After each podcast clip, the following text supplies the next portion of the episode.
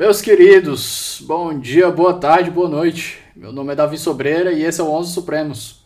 Eu tô passando só para lembrar da importância do apoio de vocês. O 11 é um projeto que eu amo de coração, mas ele tem seus custos de manutenção e do tempo que eu uso para me preparar para as conversas. Então eu queria aqui pedir para você que nos acompanha que não deixe de conferir nossos planos lá no Apoia-se. O link está aqui na descrição do episódio.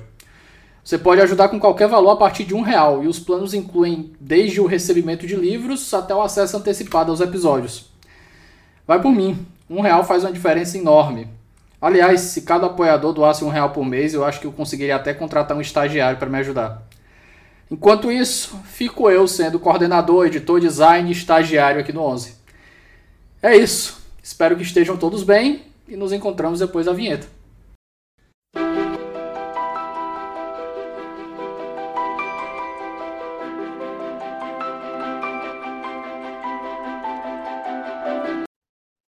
Minha companhia de hoje vai com certeza se apresentar usando linguagem neutra, que eu acho inconstitucional, e eu vou cortar na hora da edição.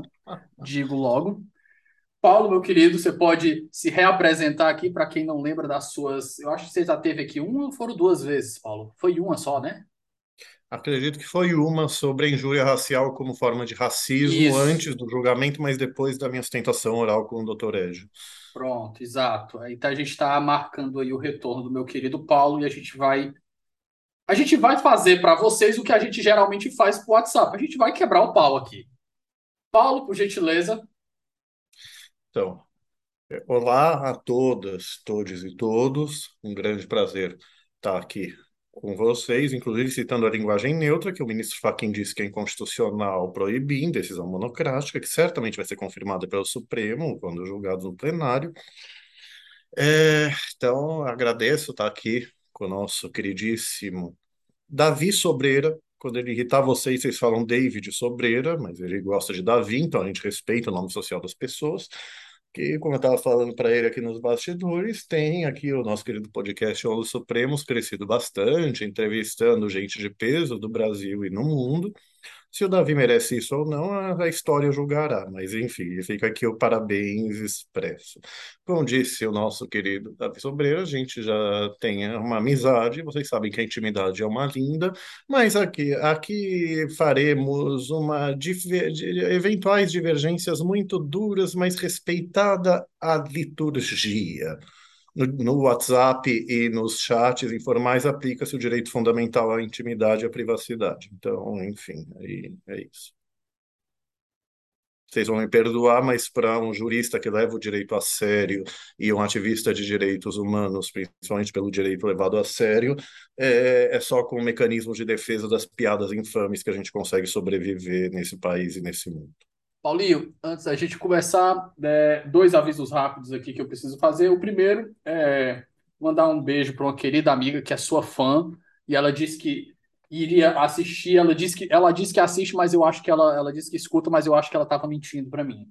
Mas eu vou deixar um, um beijo aqui para ela, minha querida amiga Maria Eduarda. E grande fã sua, disse que ia assistir de todas as formas. Eu disse assim: eu só assim para tu ouvir o Anjos Supremos.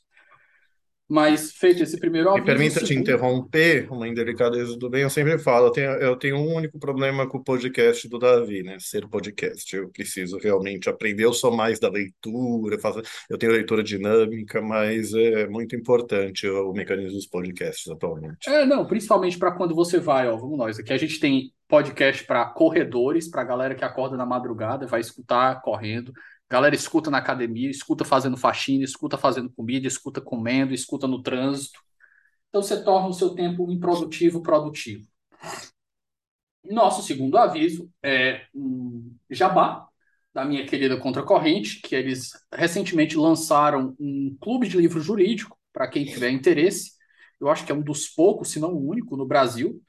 E eles estão trazendo traduções inéditas, obras de peso aí, e o livro não só eles trazem um livro do mês, eles ainda dão de brinde um livro extra do, do catálogo deles e os assinantes do, do Quebra Corrente, www.quebracorrente.com.br, também tem um desconto permanente de 30% em todo o catálogo da Contracorrente. Então aí, para quem gosta de comprar, para quem é bibliófilo, né, quem é adepto da antibiblioteca do Humberto Eco, sinta-se à vontade.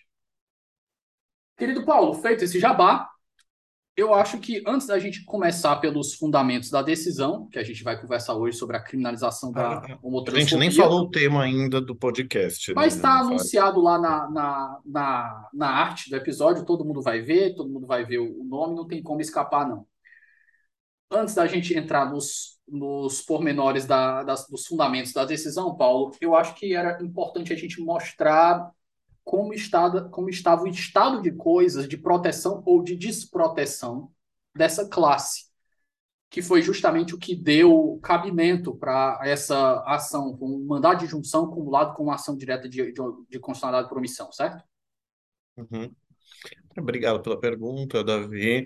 É, me permita uma brevíssima correção, embora a situação de proteção insuficiente seja um dos fundamentos da ação, né, é, não é o único. Na verdade, a gente vai falar, a ação se baseia em dois dispositivos constitucionais expressos, é, um deles que determina a criminalização de todas as formas de racismo, né, então, mais certamente o princípio da proporcionalidade enquanto proibição de proteção insuficiente é um dos principais fundamentos, complementar a ação.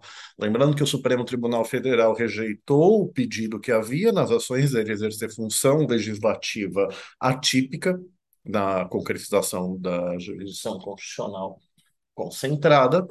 Tem um livro maravilhoso sobre o tema dizendo que ele poderia fazer isso, minha tese de doutorado, Constituição Dirigente. É, mas assim, então, como o Supremo rejeitou esse pedido, se ele não entendesse a homotransfobia como forma de racismo, ele provavelmente teria declarado só a mora inconstitucional. Já que ele rejeitou também o pedido que eu achava que ele ia acolher, porque tem forte doutrina sobre responsabilidade civil do Estado pelos danos que a pessoa sofre em razão da omissão inconstitucional do Estado em agir, no caso, por lei. Mas é, eu falo em sustentação oral no Supremo, né? Sustentação oral vocês acham no YouTube facilmente. O, a gente vive verdadeira banalidade do mal homotransfóbico no Brasil. É, banalidade do mal no sentido de Hannah Arendt, no sentido, quando ela explicou no livro Eichmann em Jerusalém, né, de que o mal supremo, o mal extremo, não é praticado por um monstro inominável, inimaginável.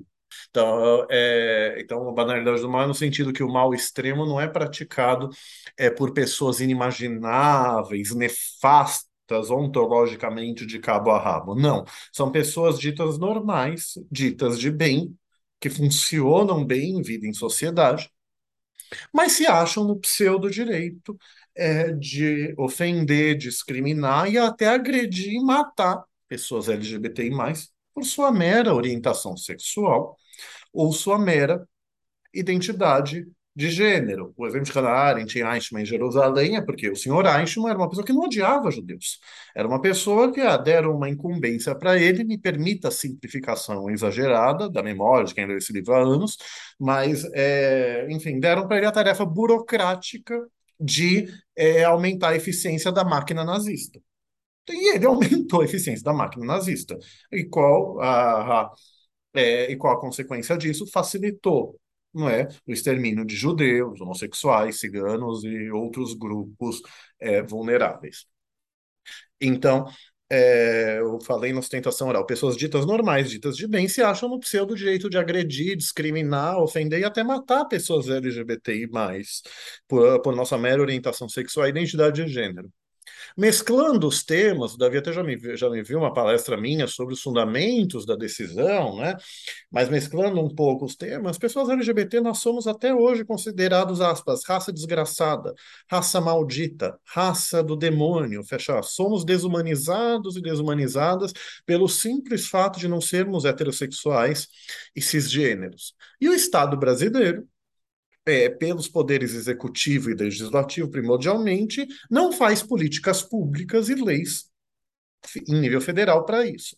No Supremo, é, eu falei, né, mesmo os poucos estados que têm leis antidiscriminatórias, a gente sabe que no Brasil, ao contrário dos Estados Unidos, crime é só por lei federal, é, então, as leis estaduais punem com advertência, multa e pessoa jurídica com suspensão e cassação de licença de funcionamento, quando pune pessoa jurídica.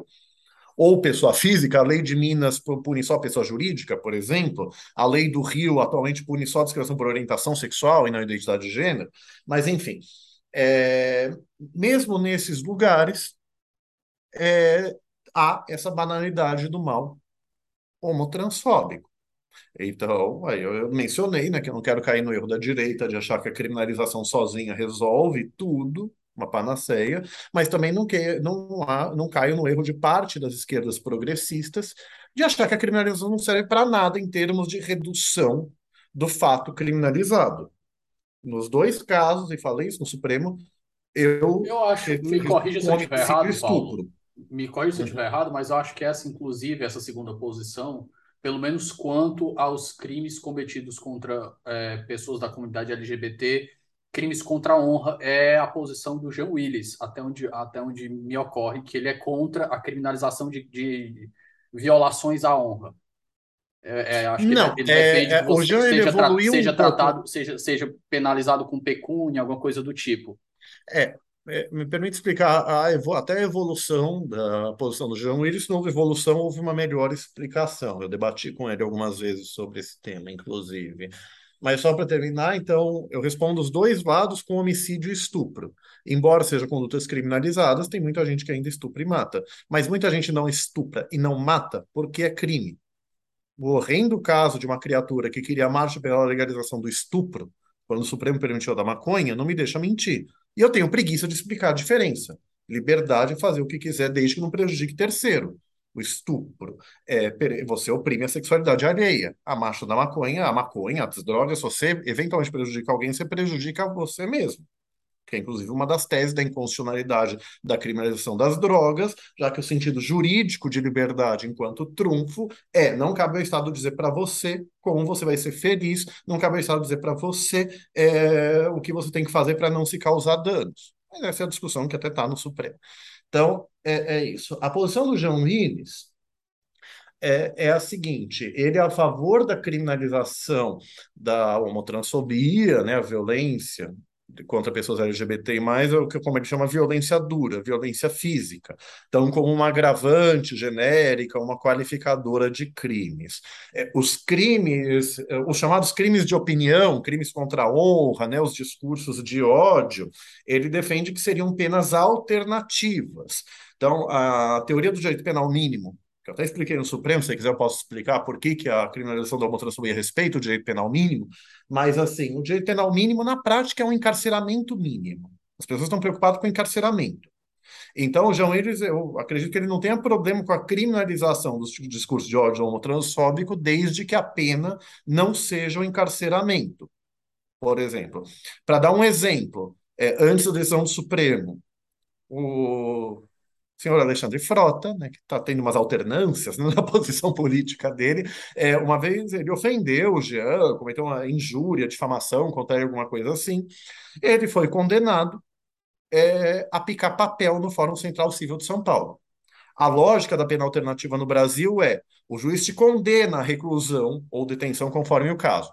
Mas, segundo o Código Penal, artigo 44, por aí, é, com é, crimes de condenação de até quatro anos serão substituídos por penas alternativas ao encarceramento, à prisão, desde que, enfim, parafraseando e simplificando, o juiz entenda que a reclusão, a prisão não é estritamente necessária naquele caso. Então, acredito que o nosso querido é, deputado João Willis, né, é, seja, é, ele seja contra o encarceramento por é, é, discursos de ódio para ser penas educativas, alternativas, pode ser picar papel, limpar a rua, enfim, serviços públicos, serviços é, importantes para a comunidade. É, mas ele é a favor, ele é a favor expressamente de uma agravante genérica, qualificadora para a homotransfobia nos casos de violência dura, de violência física. Violência psicológica seriam as penas alternativas, acredito. Perfeito. É a posição dele, numa lógica coerente com o pessoal, que é aquela crítica que eu faço às esquerdas progressistas, né? De achar que o direito penal não serve para nada para proteger direitos. É, como o nosso querido Davi Sobreira sabe, eu não cometo uma série de injúrias e difamações porque o Código Penal e o Código Civil me proíbem. Olha a prevenção geral negativa aí. Muita gente faz isso também, até piada infame é, em redes sociais. O erro é você achar que a criminalização sozinha resolve especialmente numa situação é, de deficiências estruturais da polícia, das polícias. É, Ganha-se pouco, tem policiais insuficientes, não tem capacitação e nem sensibilização. Então, quer dizer, a criminalização é um passo, ela é importante, ela ajuda a diminuir a conduta em questão mas sozinha, sem pelo menos transformações estruturais é, no sistema de justiça e segurança pública, ela, enfim, vai enxugar gelo, vai ser a pontinha é, do iceberg. Paulo, eu acho que o nosso primeiro ponto aí de, de divergência é, é, justamente nesse ponto, e eu, e eu não é especificamente para o discurso de ódio. Eu sigo uma posição que é até corroborada pela própria pela própria, pelas diretrizes da OEA. A Organização dos Estados Americanos, ela é, ela é contra a criminalização de, de do, é criminalização, vai, vou até fazer um plano a criminalização dos crimes contra a honra. Ela defende que esse tipo de, de, de prática seja punida apenas no âmbito civil. E você já conhece minha posição sobre liberdade de expressão, eu acredito que é, eu acho que muito do que você falou aí tem, tem razão, Paulo. Eu acho que um dos grandes problemas do Brasil é que a gente pune, não é que a gente pune muito, eu acho que eu não tenho nem dados para falar que a gente pune muito, porque se a gente fosse colocar a, a população carcerária do Brasil em comparação proporcional com outros países, a gente não estava nem nos dez primeiros. O grande problema é que eu acho que a gente pune mal. Eu acho que, por exemplo, uma das políticas que é mundial, que eu acho que eu e pelo menos tem caminhado para se abrir, né? Que é a política das drogas. Eu acho que é horrível. Eu acho que, é, acho que mais de 50% da, das prisões talvez sejam, são de, sejam de pessoas relacionadas à prisão com drogas pessoas que têm mínimo potencial ofensivo para a sociedade em termos de violência. Mas é, feita essa, essa divergência aqui, Paulo, que eu queria que a gente entrasse agora, se possível. Mas me, me permita, por claro, favor, você faz sua, você faz sua, sobre, você faz sua sobre, tréplica sobre e, isso. Em seguida, eu quero que você entre, por gentileza, na, nos fundamentos da decisão, depois da sua tréplica. Uhum. Sobre a questão dos crimes contra a honra, que a gente mencionou é, há pouco, né? Me parece que a principal preocupação, seja da OEA, é, seja de juristas que são contra a punição de determinados discursos, como discursos de ódio, seja, na verdade, uma questão de qualificação jurídica dos fatos. Você falou, esse é um tema é, que eu preciso aprofundar ainda mais. O que que disse, é, o que que diz a Comissão Interamericana, né? As principais formas de criminalização contra defensoras e defensores de direitos humanos é pelos crimes contra a honra. Só que assim, é, é a mesma coisa de quando a jurisprudência te condena por dano moral civil por um caso que não devia condenar. O ministro Barroso, no julgamento das biografias não autorizadas, ele falou algo assim. Ele falou: olha, o Supremo é extremamente protetivo da liberdade de expressão, embora corretamente, porque chora, sabe, Davi Sobreira, e não aceite discurso de ódio como liberdade de expressão. Mas ele falou, mas os tribunais de segunda instância, ele não falou moralistas, mas eles são é, extremamente moralistas, conservadores, né? Então, que consideram como dano moral aquilo que não deveria ser. Então, é uma questão mais de qualificação jurídica é, do fato. E discurso de ódio qual é o valor do discurso de ódio para o livre debate de ideias, que é o coração da liberdade de expressão? Como, gente, como já mencionei para o Davi em algum momento, aí quando ele não tem o que me responder, ele me ignora, é, falei assim, para defender discurso de ódio como liberdade de expressão, você tem que dizer por que, que ele é importante para uma sociedade democrática. A liberdade de expressão é um direito porque ela é importante, o livre debate de ideias, por quê? Porque pessoas racionais e de boa fé podem legitimamente discordar sobre uma série de fatos, então, no debate, já que a humanidade é formada por cognitivos, o debate entre posições divergentes ajuda que terceiras pessoas formem a sua opinião. Mas e aí eu entro, o que, que é o discurso de ódio e os crimes contra a honra? Que o discurso de ódio é o crime contra a honra da coletividade, né? Não está escrito em lei nenhuma, mas a jurisprudência diz que os crimes contra a honra supõem pessoa individualizada. Então, ofender a dignidade ou decoro, dois pontos pena, é o crime de injúria no Brasil. É, o que eu chamo a injúria coletiva, como eu chamo, ofender uma coletividade, é, um grupo social, é o discurso de ódio. Então, assim, é, o discurso de ódio não visa o debate de ideias. Como bem explica Jeremy Waldron no livro The Harm of Hate Speech, o dano causado pelo hate speech, o Waldron quer dar um golpe. Ele falou: ah, não estou propondo a revisão da jurisprudência penal dos Estados Unidos. Tá sim, e ele tá certo. Mas assim, é, ele fala assim, o discurso de ódio, ele visa unicamente atacar a dignidade, o valor moral daquela pessoa, chamar LGBT de raça desgraçada, é, promover supremacismo branco sobre pessoas não brancas, negras principalmente. Então aqui não, não se visa o debate, visa se demonizar através da desumanização por teorias da conspiração. Com todas as vênias, é, com todo todo respeito, o liberdade para liberais é fazer o que quiser, o que quiser, vírgula, desde que não prejudique terceiro. É uma incoerência grave, a meu ver, grosseira, de liberais seja um discurso jurídico ou meramente político, Davi, não interessa.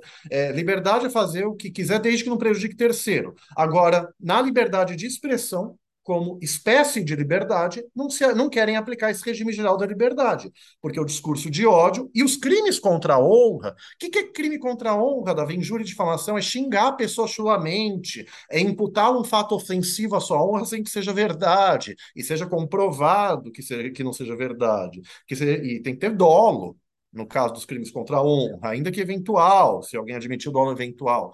É, então, você não está fazendo um debate de ideia, você está atacando a honra e a dignidade das pessoas. Com todo respeito, eu fico horrorizado é, da Suprema Corte dos Estados Unidos, que acho que me parece que é uma das únicas do mundo que admite liberdade de expressão, é, proteger discurso de ódio, e de juristas sérios, bem intencionados como você, terem essa ingenuidade de achar que discurso de ódio é liberdade de expressão. É, o Jeremy Waldron ele fala nesse livro é, que ele fala, ah, e as pessoas que dizem, ah, eu vou defender o seu direito de dizer, mesmo discordando profundamente disso, adoram falar isso no abstrato, no metafísico. Eles querem falar para um pai muçulmano que vê um cartaz, discurso de ódio, demonizando o muçulmano, que ele muçulmano tem que ensinar o filho dele, de que o filho dele tem que aceitar isso como normal a vida em sociedade. Aí o povo se constrange. É, então o que, que a Corte Europeia de Direitos Humanos é, disse que não viola a liberdade de expressão em discurso de ódio homotransfóbico? Eu citei na petição inicial das ações. Eu posso pegar o caso Vegeland, enfim. Era um cartaz que vinculava a homossexualidade à pedofilia. Isso é liberdade de expressão? Isso é debate de ideia? Isso é um ataque grosseiro à honra. E, assim, a gente tem que parar de discutir, Davi, como se não tivesse eh, décadas ou séculos de discussão. Já tem mil pesquisas provando empiricamente que a homossexualidade, as identidades LGBT, mais não tem nenhuma relação com pedofilia. Então, é, enfim, é, a questão é o que eu sempre falo do discurso de ódio aplica-se, a meu ver, aos crimes contra a honra, você está atacando a honra, a dignidade é, das pessoas, então isso certamente não é liberdade de expressão. Tanto não é que, a, segundo você, eu não li essas diretrizes inteiras, né? É, ela fala que tem que ser punido sim, civilmente. Mas tem que ser punido. Se for liberdade de expressão, não tem que ser punido nem civilmente.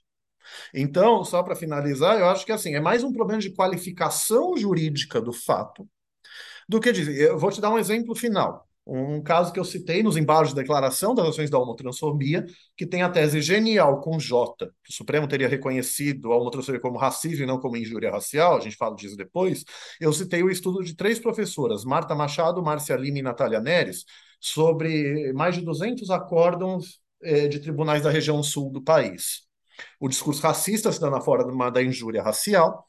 E quais são os discursos concretos? Me perdoem dizer, aspas, preto de merda, preta fedida, fecha aspas. Isso é liberdade de expressão? Isso tem que ser protegido? Então, é, certamente pela própria OEA isso vai gerar dano moral indenizável. E chamam a gente, eu falei no Supremo, um amigo meu falou que não acredito que eu falei na sustentação oral da injúria racial como racismo, né? Falei, então quando me chamarem de aspas, viado de merda, fecha aspas, um xingamento comum, é, vai ser injúria simples e não injúria racial, que tem jurisprudência que faz isso. Então vai ser, no nosso, vai ser liberdade de expressão com todas as vênias, Davi. Isso é teratológico. Para quem não sabe, teratológico, talvez seja o xingamento admitido pela liturgia do direito, é o monstruoso. É o entendimento que transcende tanto o cúmulo do irrazoável que é ilegal por isso. Por isso, com todo respeito aos bem-intencionados e intencionadas que acham que discursos de ódio é liberdade de expressão, que crimes contra a honra não devem ser punidos, pelo menos, é, não devem ser punidos, é, eu respondo dessa forma. Mas me deixa eu te falar uma última coisa. Eu sou a favor de revisar a legislação penal inteira. Crimes contra a honra, eu acho que pode descriminalizar, sim, punindo civilmente. Não o discurso de ódio. Não, e como assim? Ah, se eu te xingo, mas assim, no calor do momento, sem considerar o seu pertencimento a um grupo minoritário, por exemplo, não é um discurso de ódio. O professor Adilson Moreira, eu metesse um aqui, entre aspas, ele fala, no meio de uma briga, seu viado. É, isso é homofobia, porque assim, e, e as pessoas. Ai, vou ter que corrigir você. não, eu tô, tá perguntando, processar, eu tô perguntando. Vou processar o Davi Sobreira, brincadeira. Não, Mas, tô assim, perguntando. Não, tô, tô colocando eu acho engraçado que a pessoa chama viado e gay sem querer se remeter ao homossexual. Mas assim, é, é um inconsciente coletivo que quer menosprezar a masculinidade do homem gay por ele não ser heterossexual. No penal não, tem a discussão eu entendo, do dolo, eu tô, lhe eu tô, eu tô assim, colocando o exemplo para tentar entender qual, qual é o seu desenho do Código Penal no, no, na, na, tua se, cabeça. Se eu te falar assim, vai um xingamento assim, ah, é, seu idiota, seu merda, enfim, mas sem se por você pertencer a um grupo vulnerável, é uma injúria, sim, uma difamação. Não acho inconstitucional criminalizar isso, mas sou a favor de descriminalizar. Mas se eu te falo, viado de merda, um caso, eu fui advogado do Centro de Cidadania LGBTI de São Paulo, quando chamava Centro de Combate à Homofobia, bem antes de São Supremo, sabe o que colocaram no livro de um condomínio? Colocaram assim, fulano, vírgula, bicha, vírgula, inadimplente. Quer dizer, como diz o professor Adilson Moreira, no Racismo Recreativo, sobre a injúria racial, para refutar o entendimento inacreditável que injúria racial, uma injúria por motivação racista, não seria racismo? Oi? Ele fala: você é ofendido não pela sua individualidade, mas pelo seu pertencimento a um grupo social estigmatizado e desumanizado. É o aspecto coletivo da identidade individual. Por isso eu faço a distinção de que eu acharia inconstitucional descriminalizar o discurso de ódio individual pela injúria e difamação Paulo, ou coletivo mas não os crimes contra a honra. Se eu chamar a pessoa de seu gordo de merda, é, mas enquadra-se naquilo Filho que eu falei. Puta, tá a, a, ofendendo a pessoa por, pelo pertencimento dela a um grupo social. Você sabe que tem pessoas que falam, se não em orgulho gordo, né? Quer dizer, a beleza dos corpos é não hegemônicos, não apolíneos, né? Então, assim, é, confesso que não sei se é um movimento social de pessoas gordas. Eu mando as pessoas estudarem muito, então eu tenho a decência, a coerência de não falar perentoriamente que eu não sei.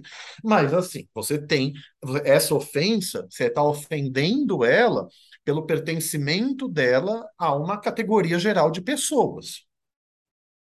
Então, assim, é, gordofobia não é crime hoje, salvo engano, acho que não é, precisaria pensar e pesar, seria uma injúria simples, não é? Enfim, se é uma pessoa individual, o discurso de ódio gordofóbico, acho que você acho que seria só dano moral coletivo, não me parece, salvo engano, ser criminalizado, mas sim, se enquadra pelo menos para o dano moral nessa ótica daquilo que eu falei. Mas para a gente fazer outros debates futuros, vejo que a própria OA diz que tem que punir o discurso, Paulo, é, a injúria de difamação, mas um, fora do penal. Um pequeno ponto antes da gente seguir para os fundamentos da decisão aqui. A gente, tréplica da tréplica da tréplica. E, e, assim a gente fica com as nossas Lembra que eu sou o convidado, eu tenho privilégios de ter a palavra final. Brincadeira. Tá certo, tá certo. Não, sem problema, Paulo. Pode é, falar, Eu acho favor. que você suscita um ponto que é o grande ponto, o grande, a grande dificuldade da liberdade de expressão. Perguntar qual é o valor do discurso de ódio? Eu acho que é uma pergunta extremamente cabível, eu acho que é uma pergunta de difícil resolução.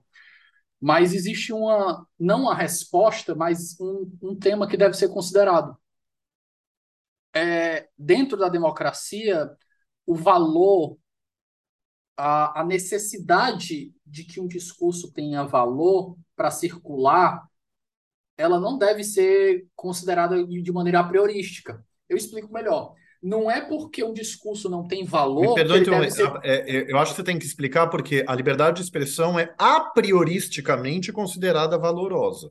Pelo menos é o que eu sempre entendi das mil doutrinas sobre o tema, mas enfim. Certo, mas veja bem, explicar esse eu, tema. O, o, ponto que eu estou dizendo é que, e isso daqui é o, o, os, os próprios estudiosos, por exemplo, pegar o Jack Balkin, lá de Yale atualmente, ele diz que a gente precisa de uma filosofia nova para a liberdade de expressão diante da, da, do, da, do surgimento das redes. A gente precisa de uma filosofia nova. A, a filosofia tradicional da liberdade de expressão ela é incapaz de resolver os problemas que a gente tem hoje. Mas o, o ponto que eu estou tentando trazer aqui é o quê? É, não é porque algo não tem valor que necessariamente deve ser proibido dentro da democracia. Eu acho que é, é possível a gente debater a, a, criminalização do discurso de ódio? Acho que é possível a gente debater. Eu só acho que a gente é, não deve partir da ideia de que ah, isso não contribui para a sociedade, logo não deve ter espaço tem muita coisa que não contribui para a sociedade e não deve ter espaço. Eu acho que o, que, o problema da, da, da, do discurso de ódio não é ele não contribuir, é ele prejudicar. Uhum. Não, é, é, é, obrigado, é importante você falar isso, eu acho que a resposta muito simples é, é isso, é o título do Jeremy Waldron, The Harm of Hate Speech, o dano do discurso de ódio, o princípio do dano, que é, é um dos princípios penais, né? quer dizer, não, não pode é, ser crime, pelo menos pela filosofia do direito penal, dependendo da teoria constitucional do direito penal mínimo também, né? pode ser inconstitucional, se não houver dano. Sim, a liberdade de expressão ela então ela permite o mais amplo é, a mais ampla faculdade de dizer o que você quiser, e ela, é, desde que não prejudique terceiros, mas assim, ela permite, é muito comum a ironia de que a liberdade de expressão permite até o direito de você falar coisas idiotas. Coisas que já se provou é, erradas. Então, eu te, eu te responderia com isso. É, o discurso que é inútil ele não deve ser criminalizado por ser, ou punido civilmente por ser inútil. O problema, como você mesmo falou, é o dano. E o discurso de ódio é, é ele causa um dano. A injúria, a difamação causa um dano. Davi, tem pesquisa sobre isso. Eu não estudei muito, mas psicologia social. Você ofende uma pessoa com esses xingamentos que eu falei, aspas, viado de merda para isso. Isso remete para a gente intuitivamente todo o histórico de violência e discriminação. Desde quando a Ku Klux Klan nos Estados Unidos não se limitava a fazer só discurso de supremacista branco, de quando ela amarrava a pessoa negra, espancava, matava e queimava. Eu não li a decisão da Suprema Corte dos Estados Unidos que permitiu a queima da cruz. Mas por que essa decisão está errada? Queimar a cruz é o símbolo, por excelência, do racismo negrofóbico, de uma ameaça a integridade física e, eventualmente, a vida da pessoa negra. Então, se de viado de merda, de raça desgraçada. Sabe que eu tenho esse argumento positivo, esse argumento é, positivo no sentido de que ajuda, né, da homotransfobia como racismo. A gente é considerado uma raça desgraçada, daí para baixo. Nesses termos. Mas, assim, isso ofende a gente num grau que remete a todo esse histórico de discriminação e de violência. Eu sou um homem gay, eu sou um homem gay branco, de classe média, advogado com mil privilégios, mas eu sou corintiano, né? Nós, enfim, é, aqui é Corinthians. Vou eu no estádio, do, é que eu não gosto de ir em estádio, mas enfim, vou eu no jogo do Corinthians com meu companheiro e dou um beijo lá, para ver o que acontece. Então, remete a tudo isso, só para dar esse exemplo, e não só a torcida do Corinthians, tá? Pelo amor da Deus, é, qualquer torcida de futebol, é só ver o que as torcidas gays, antes se chamava gay votas da Fiel do Corinthians, acho que mudou o nome, mas é só ver as ameaças que sofrem. Então, eu acho que aí todo tal dano, que aquele exemplo que eu dei do Jeremy Waldron, é, fala. Eu sei que o Scalia aquele ultra reacionário, tem, tem um pior lá até hoje, né? Gente, tipo, Scalia dizer eu sou originalista, mas não sou louco em referência ao outro, é porque o outro, pelo menos esse tem que concordar comigo que é um ultra reacionário. Mas, enfim, é, discussões paralelas à parte. Gente, ele falou em abstrato, ai, não podemos queimar a liberdade de expressão para passar pano para autorizar constitucionalmente, SIC, que você use um símbolo que remete e incita a violência contra pessoas negras. Então, sim, o dano é fundamental, não a mera inutilidade é, do discurso. Eu acho que tem que se defender a utilidade da liberdade de expressão, mas, da, do discurso de ódio, mas no mínimo teria que se explicar por que, que ela não causa um dano. Aí me permita dizer, quem negar que o discurso de ódio causa dano às pessoas, dano psicológico, tá com fake news, né? Tá desafiando a inteligência. É que a Suprema Corte dos Estados Unidos considera o dano psicológico irrelevante, ela está preocupada com o dano físico. É, os precedentes, eles falam isso expressamente de uma forma ou de outra. E com todo respeito, está muito errado. Mas é, Gente, eu já pedi para o Davi Sobreira marcar outros temas para a gente discutir outros temas LGBT, mas vamos deixar isso para outro. Ou assim, eu tenho a tarde livre, mas a gente pode ficar até às seis. Não sei se vão ouvir o episódio quatro horas, mas enfim, por mim. Paulo, eu sou apaixonado é, não, pelo direito. É, se me der bola, a gente vai. Tocando para o nosso, pro nosso segundo tópico, eu só acrescento aí, agora não vou te dar tréplica para isso, não, porque eu não vou rebater. É, eu acho que não só o dano psíquico não se nega, eu acho que realmente existe aquela ideia de que eu tava até, eu fiz até esse tweet ontem, quando eu vi uma, uma foto de um jovem que foi para uma universidade, universidade federal do interior, fazer uma prova com uma camisa preta com o sol, o sol negro, que é um hum. símbolo é um símbolo nazista. Não sabia. E, e ele foi colocado para fora. E eu comentei, o pessoal, a ideia de representatividade importa, ela tá certa, mas ela tá incompleta. Porque quando a gente diz que a representatividade importa, geralmente a gente está dizendo para falar dos grupos minoritários, mas quando a representatividade importa, ela importa para todo mundo. Então, quando você tem representantes eleitos com discursos escatológicos e extremistas, as pessoas que compartilham, comungam com aqueles valores, elas vão se sentir mais confortáveis para expressar essa parte da personalidade delas que deveria ter ficado dentro do armário, pelo menos por vergonha. Isso é, é inegável. Se você vê uma, uma pessoa no alto cargo do país reproduzindo algo que você acredita, por mais bizarro que seja, você vai se sentir mais confortável para externalizar aquilo. Mas eu não, não vou te permitir resposta sobre isso. Você tá teve crescimento não, não, de manifestações neonazistas nesse, nesse desgoverno. E isso mas, que você falou que justifica a punição do discurso de ódio. É, mas, Paulo, a gente não vai entrar nesse ponto. Paulo, a gente não vai entrar nesse ponto, eu vou te segurar. Porque senão a gente Mas não, é inconstitucional gente... da representatividade ao totalitarismo. Tá, tá, tá, tá, tá, Porque vocês falam Paulo, eu vou cortar, vou cortar, Paulo. é brincadeira. Censor. Paulo, querido, é, tocando para o nosso segundo bloco, eu acho que a gente pode entrar agora, feita essa introdução, essa discussão inicial, a gente pode entrar agora nos fundamentos, um a um, e eu acho que a gente pode ir conversando num, num, num diálogo melhor aqui. Não, não vamos esperar você falar, esvaziar todos os argumentos para depois a gente ir conversando sobre um a um deles, não. Conforme você for falando aqui, se eu achar necessário, eu vou, eu vou pedindo a palavra e, e fazendo indagações. A palavra é sua, querido, por favor. Obrigado. É, até porque, é, para explicar todas as ações, vou tentar simplificar, mas é uma fala um pouco longa, é uma tese complexa, não é que é difícil, mas complexa, que tem várias peças para o quebra-cabeça caber. É, por que que, qual é o pressuposto lógico da decisão do Supremo e das ações? O pressuposto lógico é que a Constituição obriga o Congresso a criminalizar a homotransfobia. Aí a pergunta padrão, onde está escrito isso na Constituição? Então, é, tem a ação, as ações do Supremo se basearam em dois fundamentos. O artigo 5 incisos 41 e 42. O 41 diz, aspas, a lei punirá toda discriminação atentatória a direitos e liberdades fundamentais, fecha aspas. E o, e o outro é o que manda punir o racismo criminalmente.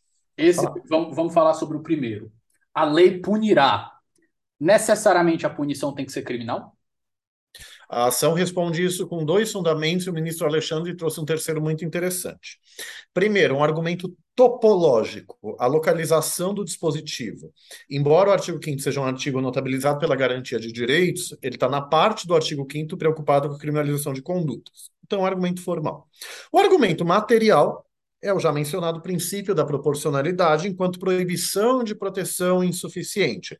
Aí que eu explico na palestra, no, falei em sustentação oral, a banalidade do mal homotransfóbico é, a, como é, eu, eu, mencionei no Supremo, né? É, eu concordo com a ministra Carmen Lúcia num julgado, que eu nunca vou lembrar o, ao número, que ela fala a teoria constitucionalmente adequada do direito penal é a do direito penal mínimo é que o direito penal mínimo é um critério qualitativo, o que pode ser crime, não quantitativo. Você pode ter 10 mil leis penais e todas serem minimalistas. Tem que ter ofensa a um bem jurídico penal. É, bem jurídico é aquilo que merece proteção do direito, bem jurídico penal é indispensável à vida em sociedade. E a ineficácia dos outros ramos do direito para punir isso. Aí eu já expliquei a ineficácia dos outros ramos do direito nas leis estaduais antidiscriminatórias, e o bem jurídico penal é a tolerância. Veja, só para falar isso, tolerar é quase um xingamento na filosofia, você certamente sabe. Porque quando você tolera, você acha o outro a outro inferior, mas você não ofende, você não discrimina, você não agride, você não mata. Respeitar é tratar como igual, ainda que discorde. Então, a lei penal impõe a tolerância, pelo menos em regra. Lei civil, consumidor, trabalhista, enfim, impõe respeito, tratar da mesma forma, ainda que se odeie a pessoa. A lei penal, pelo menos em regra, impõe a tolerância. Então, é, por que a lei punirá tem que ser penal? O argumento formal está na parte penal e a proibição de proteção é insuficiente, porque isso é pacífico na doutrina e jurisprudência constitucional mundial, que quando o Estado protege de maneira insuficiente, é, seja a população como um todo. O Supremo falou isso na decisão do Estatuto de Desarmamento. Não restringir as armas protege insuficientemente a população. É o argumento que convenceu o Supremo, não vamos debater isso. É, seja um grupo específico, se se conclui que a proteção é insuficiente, você tem uma omissão inconstitucional. Então, pelo que eu falei, é se os outros ramos do direito são insuficientes para proteger a comunidade LGBTI+, você tem essa omissão inconstitucional. É a tese, Davi. Eu tenho alguma resistência a ela, eu interpreto ela restritivamente, do mandado de criminalização implícito. Explícito é quando a Constituição manda a lei criminalizar algo. O implícito é quando você tem, simplificando, atendidos esses critérios do direito penal mínimo. É, então, é, a lei punirá isso. Mas, sabe, eu ironizei em sustentação oral. Eu falei, olha, Ana Júri, que vai falar depois de mim, esse povo todo aqui, ele precisa explicar como não há omissão inconstitucional. Porque se a lei punirá é punição não necessariamente penal, uma, haveria uma omissão inconstitucional em uma lei federal que puna os atos de homotransfobia, ainda que administrativamente. No mínimo isso, porque a homotransfobia afronta a, o direito fundamental à livre orientação sexual e livre identidade de gênero para dialogar com a literalidade do artigo. Mas a homotransfobia foi enquadrada também como racismo. Então, e o racismo, a Constituição fala, é crime. Então, aí não tem discussão. Espera só um momento que a gente volta já. Pessoal, o Ouse Saber agora é parceiro do Onze Supremos. Para quem não conhece, o Ouse é uma das maiores plataformas de preparação para os grandes concursos do país. São mais de mil aprovações em concursos de defensoria pública, além de centenas de aprovações em provas de Ministério Público, magistratura e procuradorias. Para conhecer mais, é só acessar arroba Ouse Saber no Instagram. É, eu tenho uma posição, quem, quem me acompanha aqui no, no, podcast já deve ter visto isso, quem escutou o episódio sobre democracia é, intrapartidária com a professora Eneida Desirê Salgado, ouviu isso de maneira expressa. Eu sou uma pessoa que, por mais que eu desgoste de muitos dos representantes eleitos, eu tenho uma deferência muito maior ao legislativo do que ao judiciário, principalmente em quesitos de representatividade. Então, Paulo, eu sempre enxergo é, esses mandatos de criminalização, mandados de criminalização com, com, muita, com muito receio. E eu te pergunto isso porque, por exemplo, é, eu acho que realmente existem certos, certas situações em que não há uma proteção suficiente para determinados grupos minoritários, mas nem todas as situações é, elas estão à míngua da legislação. Então eu te pergunto, se um gay hoje for assassinado por questões ligadas à sua condição de ser. O Supremo acolheu. Existe algum agravante ah, perdão, disso na lei, no crime, crimes hediondos? Eu acredito que, se, se eu estiver enganado, por favor, me corrija, mas eu acho que tem um, um dispositivo na lei Na de lei crimes hediondos, confesso isso. que não me recordo. O Supremo acolheu, isso eu efetivamente esqueci de pedir na ação, mas a jurisprudência admite a gente fazer pedido em sustentação oral. É nós, eu fiz isso. Eu falei que o Supremo pelo menos considerasse a homotransfobia como um motivo torpe, que agrava as penas. O Supremo falou da qualificadora do homicídio do motivo torpe. Mas, obviamente, se a homotransfobia é motivo torpe para homicídio, ela é motivo torpe para a agravante genérica. Se alguém falar que isso é analogia em Malam Partem, eu eu vou gritar, né? Porque é motivo torpe. É motivo torpe, independente de onde ele esteja na lei. É, então, e na doutrina dos crimes de ódio, os livros é, que eu li, não sei se estão aqui na mesa agora, mas enfim, é, crime de ódio como crime específico não tem no Brasil, né? Tem até projeto de lei sobre isso. Mas você enquadra no motivo torpe. Motivo fútil é motivo banal, tolo, estúpido, e motivo torpe é motivo nefasto, onde se enquadra o motivo preconceituoso. Então, a agravante genérica é, estaria aí. Sobre a primeira parte, Davi, eu acho que esse seu argumento é, para é, a, a, parte ju... Hum. Eu, eu deixa, deixa eu só Deixa eu só concluir, Paulo. É só antes dessa digressão que eu fiz, eu, eu não, nem tenho certeza do crime hediondo. Nossos amigos penalistas provavelmente vão puxar minha orelha lá no Twitter se, se, eu, se eu tiver falado besteira. Mas o, o ponto que eu falo, Paulo, é que eu olho para o legislativo e às vezes eu penso, é, o legislador ele pode ter olhado, ele pode ter achado que ele protegeu suficientemente. Porque eu te pergunto, existe uma lei é, criminalizando a gordofobia, é, o, a discriminação com prostitutas e outros dezenas de grupos vulnerabilizados e marginalizados por condições de ser ou condições de estar, né, no caso da, da prostituição. E o que eu te o que eu, o que, a, a questão que eu lanço é justamente essa. O legislador ele não pode ter achado que o arcabouço que a gente tem, por opção, é suficiente para encarar esses problemas e, junto com isso, eu te pergunto: será que a criminalização a mais re resolveria de fato o problema? E você já até já ventilou essa, essa questão bem no começo do, do, do seu argumento, que ela é contributiva, ela não é, não é definitiva, mas por favor. Tem alguns pontos. É, eu ia falar com o máximo respeito que é, o seu argumento é, é, sobre a maior deferência ao legislador, que é umas mandados de criminalização, ele só pode ser jurídico e não meramente político se, contra a tese dos mandados de criminalização implícitos, que é respeitado a teoria do direito penal mínimo. Eu falo respeitar a teoria do direito penal mínimo, mas falo a mesma coisa, né? É, usa o mandado de criminalização. Sabe, curiosamente, a tese dos mandados de criminalização implícitos é usada por reacionários para falar que é inconstitucional a descriminalização do aborto e outras questões, não é? Mas, assim, para demandar a criminalização da violação ao meio ambiente, por aí afora. Por ser o meio ambiente não é reacionário, obviamente.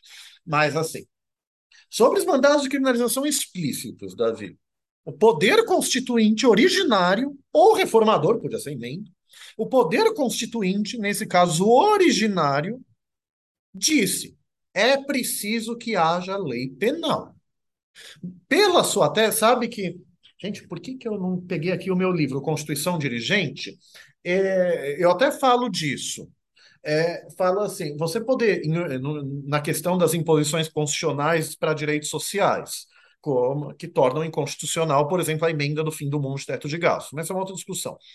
É, poxa, tem uma ordem de legislar, na definição técnica de Canotilho, uma imposição constitucional legiferante feita pelo povo, por representantes eleitos do povo em Assembleia Nacional Constituinte. No caso, um Congresso Constituinte, que na prática é a mesma coisa, é, para fins de teoria constitucional. Então, os representantes falaram isso. Naquela eterna discussão se os mortos eh, re, eh, eh, regem a vida dos vivos, blá, blá, blá, ok. Então, se os vivos estão tão inconformados assim, faz uma emenda constitucional. A gente vai discutir se é cláusula pétrea ou não. Isso, eu acho cláusula pétrea, porque eu concordo com a doutrina do Luiz Carlos Santos Gonçalves, que foi relator da Comissão de Projeto de Código Penal, o livro Mandados Expressos de Criminalização, por que, que você criminaliza uma conduta? Para oprimir alguém? Não, você criminaliza a conduta para proteger as pessoas vítimas da opressão criminalizada. Então, o mandado de criminalização é um mecanismo de proteção de direitos fundamentais. Eu defenderia ele como cláusula pétrea por isso. Mas esse é o debate. Mas, assim, se você quiser exercer seu direito constitucional de estar errado e discordar de mim de novo, que é a sua atividade favorita, é ok. Você precisaria de, no mínimo, uma emenda constitucional para tirar ele de lá. Enquanto ele está lá, ele é norma jurídica. Então, quer dizer, é uma norma jurídica aprovada por representantes do povo, para os quais você tem ampla deferência, como tem, todo mundo tem deferência, eu tenho também. Então, esse é um ponto. Outro ponto. Ah, eu tenho mais deferência ao legislativo ou ao judiciário, simplificando o que você falou. Isso é um falso problema, Davi, porque o legislativo, se ele toma eh, decisões conscientes dele que sejam, essas decisões podem ser inconstitucionais. No sistema brasileiro, que eu acho é, adota o melhor sistema do mundo, que é o controle judicial de constitucionalidade das leis, vai por controle de constitucionalidade legislativo, aí que não vai ter decisão jurídica, vai ser puramente política mesmo. Mas, enfim, sem entrar nessa discussão de qual o melhor modelo de controle de constitucionalidade das leis, modelos forte, fraco, etc., é, e no Brasil, esse debate tem que ser mitigado. Porque o artigo 102 da Constituição expressamente diz que a palavra final é, precípua na interpretação da Constituição é do Supremo Tribunal Federal.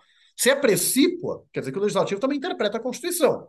Mas na definição da controvérsia, a Constituição expressamente atribuiu isso ao Judiciário.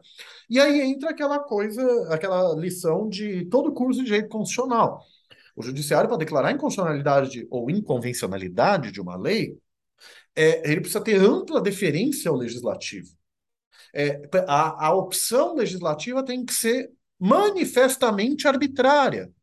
É, o Barroso fala isso, tem que ter um forte ônus argumentativo para que você demonstre que a opção do legislador é inconstitucional. Então, ah, eu tenho mais deferência ao judiciário que ao legislativo, mas assim, no argumento jurídico, não interessa a deferência, o judiciário tem que ter deferência ao legislativo, mas ele vai ver se a ação, ou no caso, a omissão do Congresso é inconstitucional. Terceiro, no meu livro Constituição Dirigente, é, eu falo, é, falo, longamente sobre a teoria dos diálogos institucionais, a partir da doutrina belíssima do professor Conrado Rubner Mendes, que é assim, a, quando você tem diálogo institucional do legislativo com o judiciário, pelo que eu consegui entender das discussões no mundo, é a deferência, a ao legislativo, a presunção de constitucionalidade aumenta. Tem quem fale, ah, o legislativo aprovou a mesma lei declarada inconstitucional, então isso foi diálogo. Não. Com todas as vênias, eu digo, doutrina, que para ter diálogo institucional, olha, presta atenção que isso é profundo, tem que ter diálogo. Como assim? Pô, a exposição de motivos, o debate parlamentar tem que ter falado: olha, o Supremo decidiu assim, mas, enfim, entendemos que a Constituição decide assado. A palavra final ainda vai ser do Supremo no nosso sistema, mas a, a deferência tem que aumentar.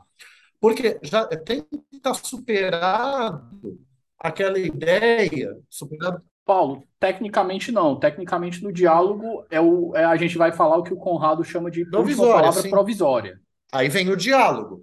É, a tese do Conrado é ótima, tem pelo menos um presidente supremo relatado pelo ministro Fux, no Madin, que explica maravilhosamente. O Supremo dá uma palavra provisória. Aí o Congresso vem e aprova uma lei. O Congresso pode aprovar a mesma lei? Pode. Provavelmente vai ser declarado inconstitucional de novo. A DI 5105 aqui, para quem tiver, tiver Obrigado, curiosidade. Explica muito bem a doutrina do professor Conrado. É, mas, assim, o Congresso tem que ter dialogado com o Supremo. O que, que é o diálogo? O Supremo aponta é um vício. Ó, deixa eu dar um exemplo, que é um dos arrependimentos do Supremo, dizem os bastidores da imprensa, né? É, com o sigilo da fonte, então nem eu sei qual é a fonte. Que o Supremo se arrepende de ter declarado inconstitucional a cláusula de barreira por emenda constitucional, sei lá que ano da década da primeira década do século. Mas por que o Supremo declarou inconstitucional aquela cláusula de barreira? Davi, Gilmar, os ministros Gilmar, Peluso e um terceiro disseram que a cláusula de barreira ela é constitucional em tese. É que o Congresso inventou uma jabuticaba, inventou o parlamentar zumbi. Se você não atingisse a cláusula de barreira, você era eleito. A Cláudia Barreira, você não é eleito, geralmente, do mundo. Mas você não podia ser parte de comissão, você não podia ser liderança, não podia ser nada. Você votava em plenário. Até as pedras sabem que quase nada se vota em plenário. Tudo é votado em comissão, só vai para plenário se tem recurso. Então, certo ou errado, o Supremo criou figura, falou que isso é um parlamentar zumbi. Enfim, você vai até gastar dinheiro público. Isso eu não sei se o Supremo falou. Mas ele vai ser meio inútil e isso é gasto dinheiro público. Aí o que o Congresso aprovou a mesma, fez outra emenda do mesmo jeito. Mas para ser do mesmo jeito, ele tinha que falar: não, olha, o Supremo decidiu isso, mas o parlamentar não vai ser zumbi por causa disso, disso e daquilo. Eu estava falando, tem que superar um pouco, em parte, aquela tese que eu cito em doutrina, tá no Carlos Maximiliano, por exemplo, de que não tem como saber qual é a vontade do legislador, porque cada um vota de um jeito, por um motivo. Objetivamente, Davi, segundo os regimentos internos e a praxe, eu vi que você tem um episódio de costume constitucional, esse eu vou ler, ai, me irrita quem nega a categoria do costume constitucional, mas enfim, é... você vota o relatório de comissão. É o relatório que é aprovado. Se é rejeitado, faz outro relatório. A vontade legislativa está no relatório e na justificativa. Então, é, você tem que ver aí. Então, para ter o que você está falando, ah, é, daí... o, o, Congresso achou que é suficiente. Isso tem que estar tá escrito lá. E aí, por fim, está ah, escrito lá, é razoável, falou, não é? Se for arbitrário, é inconstitucional. É a lógica do controle judicial. Isso daí, isso daí caminha com aquela ideia de presunção de inconstitucionalidade, que é uma ideia que se deriva dos diálogos presunção institucionais. De inconstitucionalidade? Inconstitucionalidade. A ideia é o quê? Se o, o Supremo declarou uma lei inconstitucional e o Congresso quer refazer essa lei, ele precisa de fazer ela via emenda para mudar o parâmetro constitucional. Tranquilo. Se for uma cláusula pétrea, o, o, o, Supremo pode revisar materialmente. Se não for, seguiu formalmente, acabou, acabou a conversa. Mas se o parlamento fizer isso por via legal, de, é, refazer uma lei cujo conteúdo já foi declarado inconstitucional pelo Supremo, essa lei ela vai nascer com presunção de inconstitucionalidade. Isso significa o quê? Que todo mundo vai poder desobedecer? Não que, na prática, você cria um ônus argumentativo para os parlamentares provarem que houve uma mudança política, jurídica, sociológica, econômica que justificou a reedição daquela lei.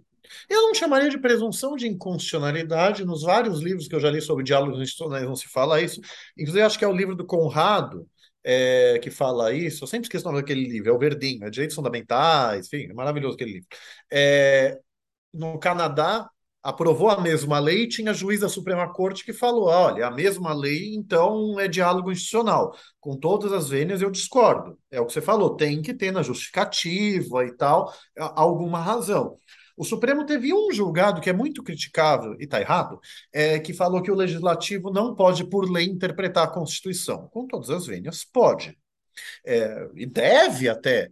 Só escrevi isso hoje. Eu fiz uma minuta de PL que eu mandei para uma parlamentar amiga minha. Em breve, espero que eh, talvez vire. Aí a gente fala disso. Mas é, Canotilho, no livro Constituição Dirigente, é, ele fala, né? O legislativo não é mero executor vinculado, como se fosse ato administrativo à lei. Ele não é nem um concretizador discricionário que vai por conveniência ou oportunidade. Na, ele tem liberdade de conformação. Quer dizer, ele pode fazer qualquer coisa que não viola a Constituição e pode concretizar a, a Constituição é, para além da mera discricionariedade. Eu acho que está certo. Então, o legislativo também interpreta a Constituição. Mas, assim, para superar uma decisão do Supremo, normalmente é por emenda constitucional. A lei, realmente, boa sorte você provar para o Supremo que a lei é, não é mais inconstitucional. Até porque, você falou muito bem, a mutação constitucional levada a sério, ou a interpretação construtiva do direito, sabe que meus amigos do Orquiano odeiam a mutação constitucional, mas é que o povo usa a mutação constitucional fora dos parâmetros dogmáticos dela. Aí eu, eu exijo dogmática sempre, né? Pra, se o Supremo já decidiu, não pode mudar de ideia só porque mudou a composição da corte é, ou os ministros mudaram de opinião. Tem que ter é, mudança dos valores sociais, tem que ter mudança fática, tem que ter, então, ou, ou então algum dano que a decisão não antecipou. Além da mudança normativa, né, que vai ser analisada. Pode ser a mudança do parâmetro constitucional, enfim. E no Brasil, sempre falo isso, o povo adora demonizar o Supremo com gozo freudiano, como o seu de demonizar o ministro Barroso. O Supremo respeita a esmagadora maioria dos diálogos institucionais que são feitos, no sentido que ele declara constitucional. Quem diz são os professores Rodrigo Brandão e pessoas que estudam muito mais diálogo institucional do que eu, que olharam caso a caso e viram, o Supremo declara constitucional, porque às vezes o Supremo decide na omissão da Constituição.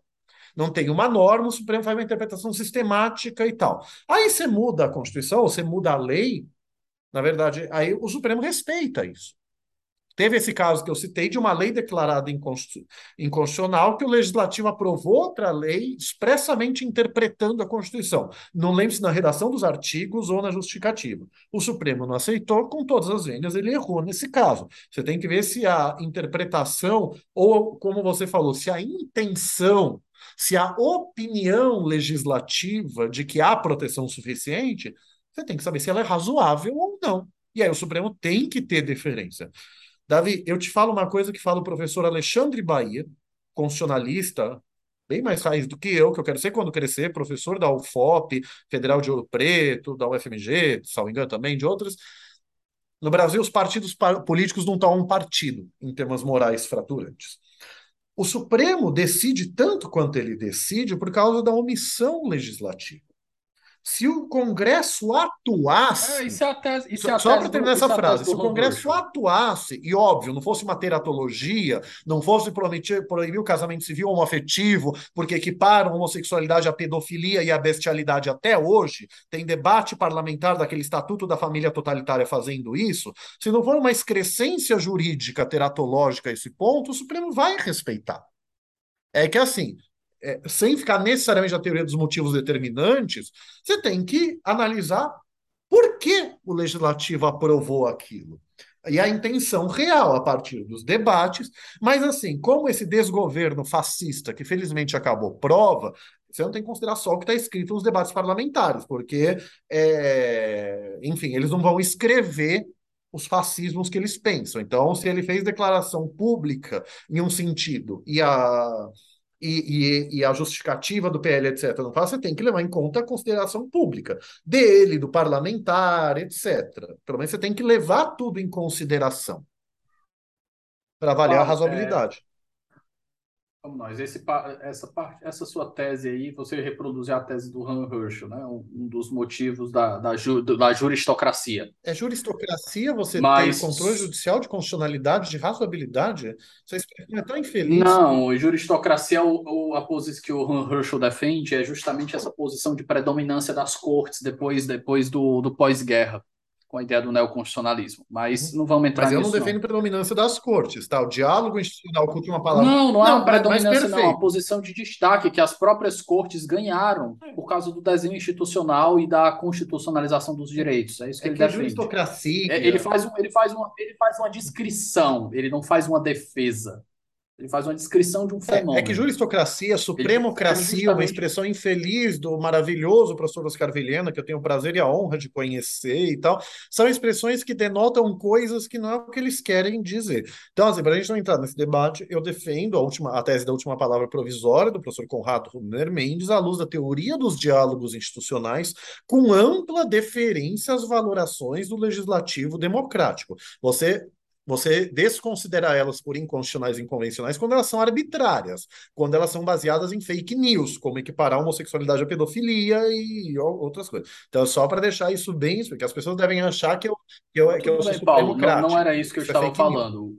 Uh, eu, já, eu já comentei mais de uma vez aqui sobre a tese do Han Herschel. Ele faz uma tese uhum. descritiva sobre os motivos que levaram à ascensão das cortes uhum. no pós-guerra. Mas, voltando, Paulo, quando você fala aqui da, da criminalização, o segundo argumento é justamente, eu acho que é o mais importante para a tese de vocês, que é equiparar o homossexual ao, ao, a uma raça sociologicamente falando. É? Eu só te corrijo o termo equiparar, que é um termo que denota analogia. Quem acusa inserir o homossexu a, a, homossexualidade, a LGBT, os, o, o, o, grupo LGBT, é. como uma espécie de raça, como, como inserida na ideia de raça isso. social. Eu só me permito dizer, sabe, que eu falei isso para os ministros Gilmar e Alexandre em Brasília, na posse do TSE, que eu tive a honra de estar lá, né? Falei assim: quem acusa a decisão de ter feito analogia incorre em fake news. O ministro Alexandre para incluir o povo no inquérito das fake news. Brincadeira, mas é ignorância mas, ou má fé deturpadora. Antes de você tocar. Então, assim, é só. É, mas eu sei, Davi, tocar... me permita dizer, as pessoas vão equiparar sem ser esse sentido técnico. Eu entendo e respeito isso, mas eu que tanto luto, você sabe, não temos que ser dogmático, não temos que levar o direito a sério. Eu aprendi isso com o NUT, porque a ideia foi do NUT. Não se trata de equiparação por analogia.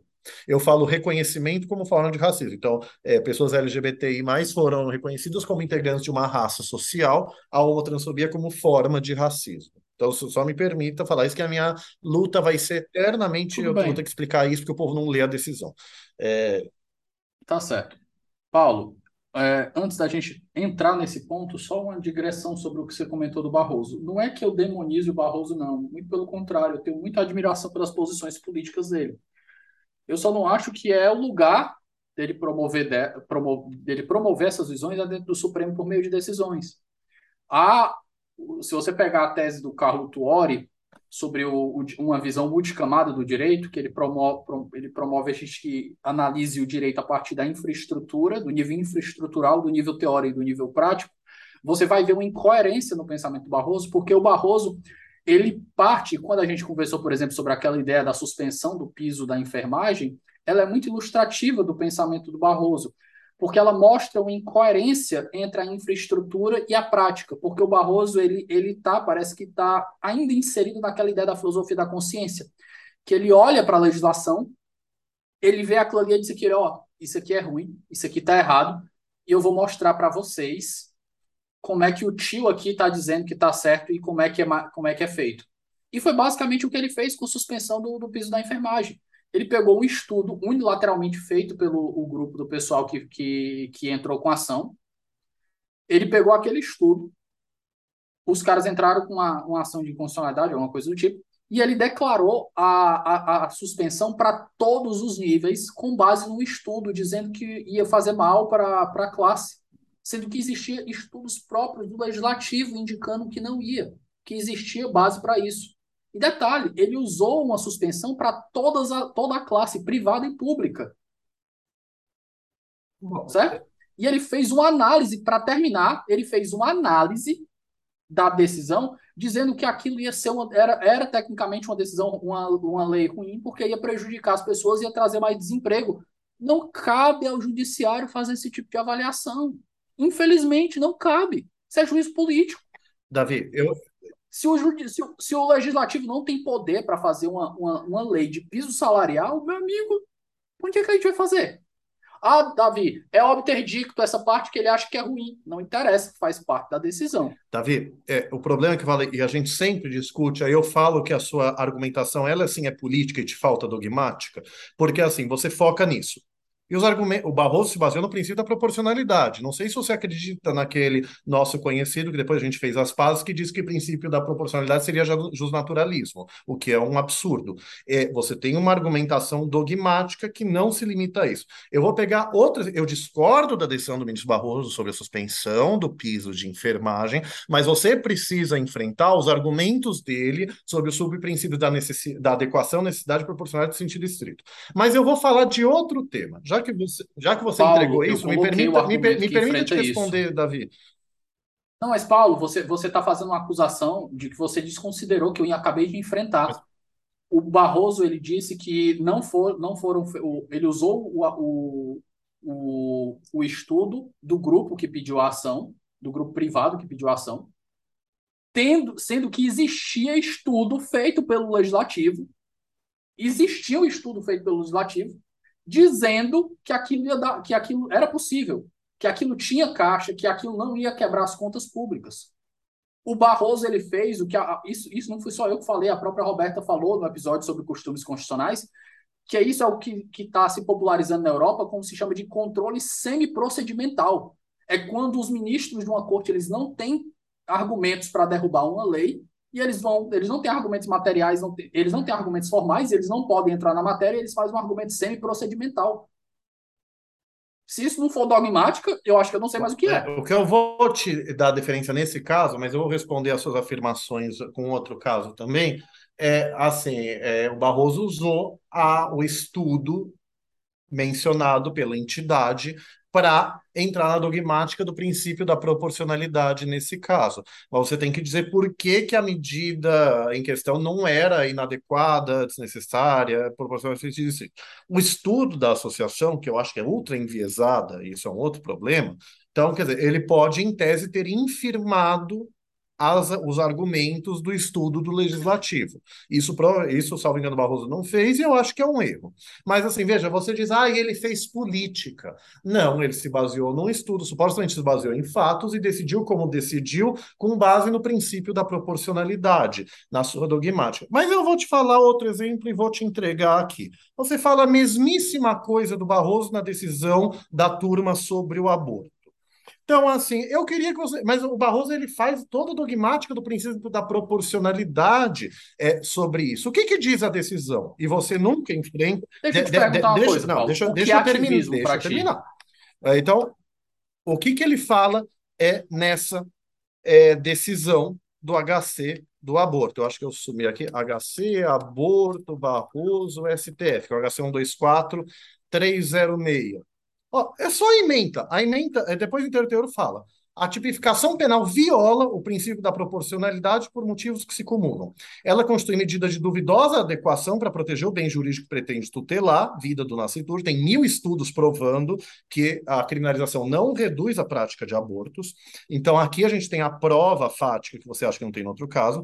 É possível que o Estado evite a ocorrência de aborto por meios mais eficazes, que é o subprincípio da necessidade, e já tem mil países que legalizaram o aborto por lei que provam isso, e a medida é desproporcional em sentido estrito, por gerar custos sociais, como problemas de saúde pública e morte, superiores é, aos benefícios, além da discriminação social que a mulher preta e pobre é quem é efetivamente criminalizado, isso é dado, isso é pesquisa, é negacionismo negar isso.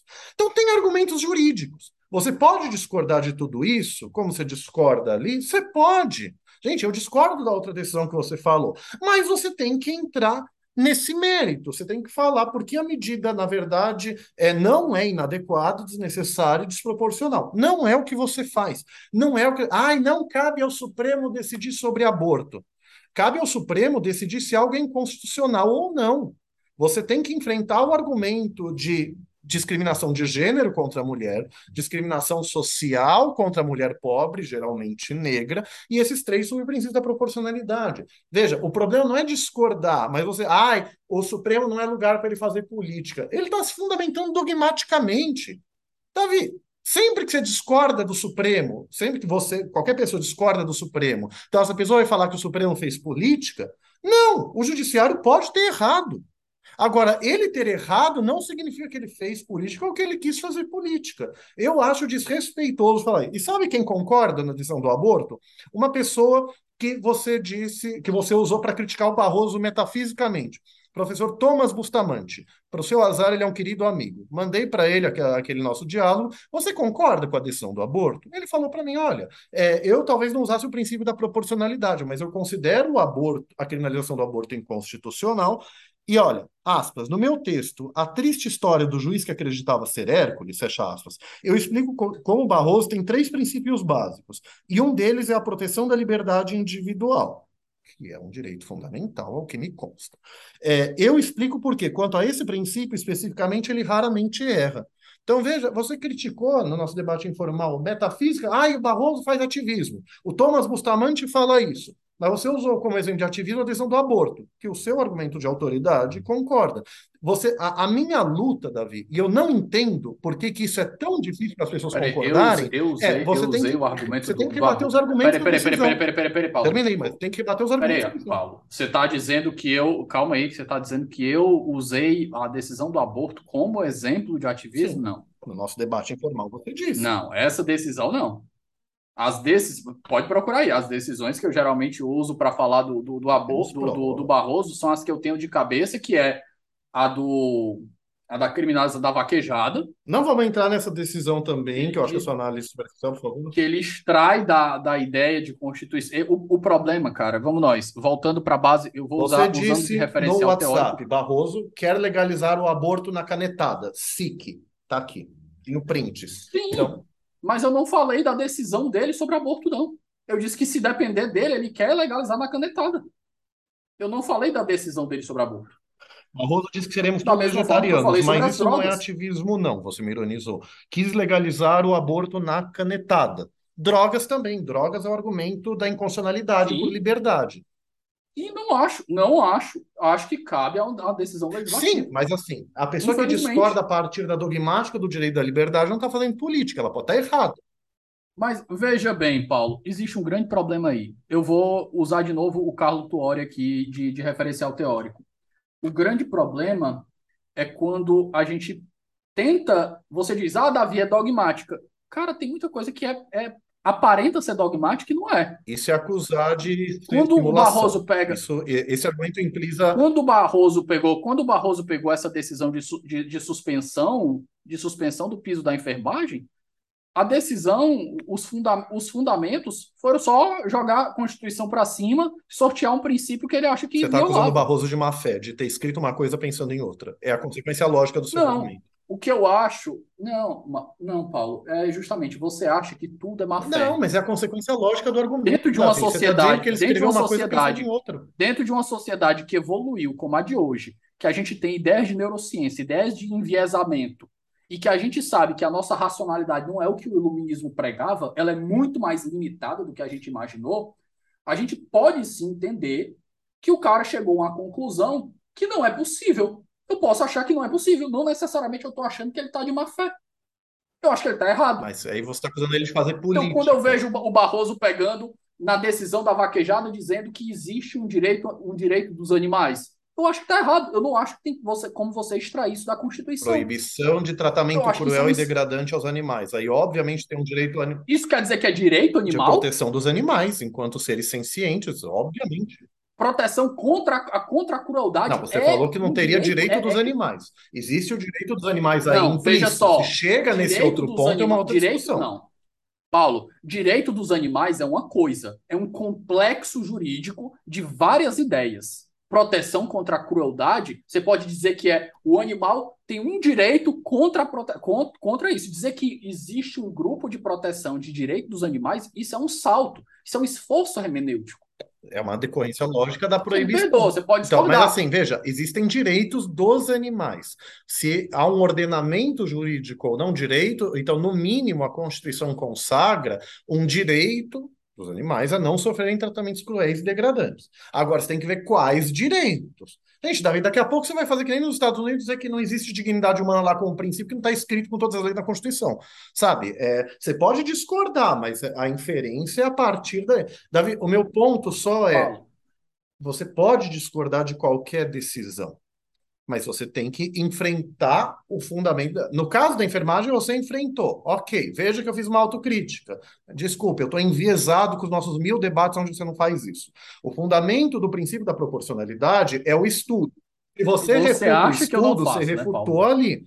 Não, mas é o que eu falei do aborto, você usa o obter dictum dele no caso da vaquejada. Gente, ah, obter dictum, mas o que influencia, o obter dictum não é o que fundamentou a decisão. Pode ser o que ajudou ele a pensar, mas o que fundamenta a decisão é a ratio decidente. Pelo amor de Deus, Davi, a inépcia entendeu o contrário.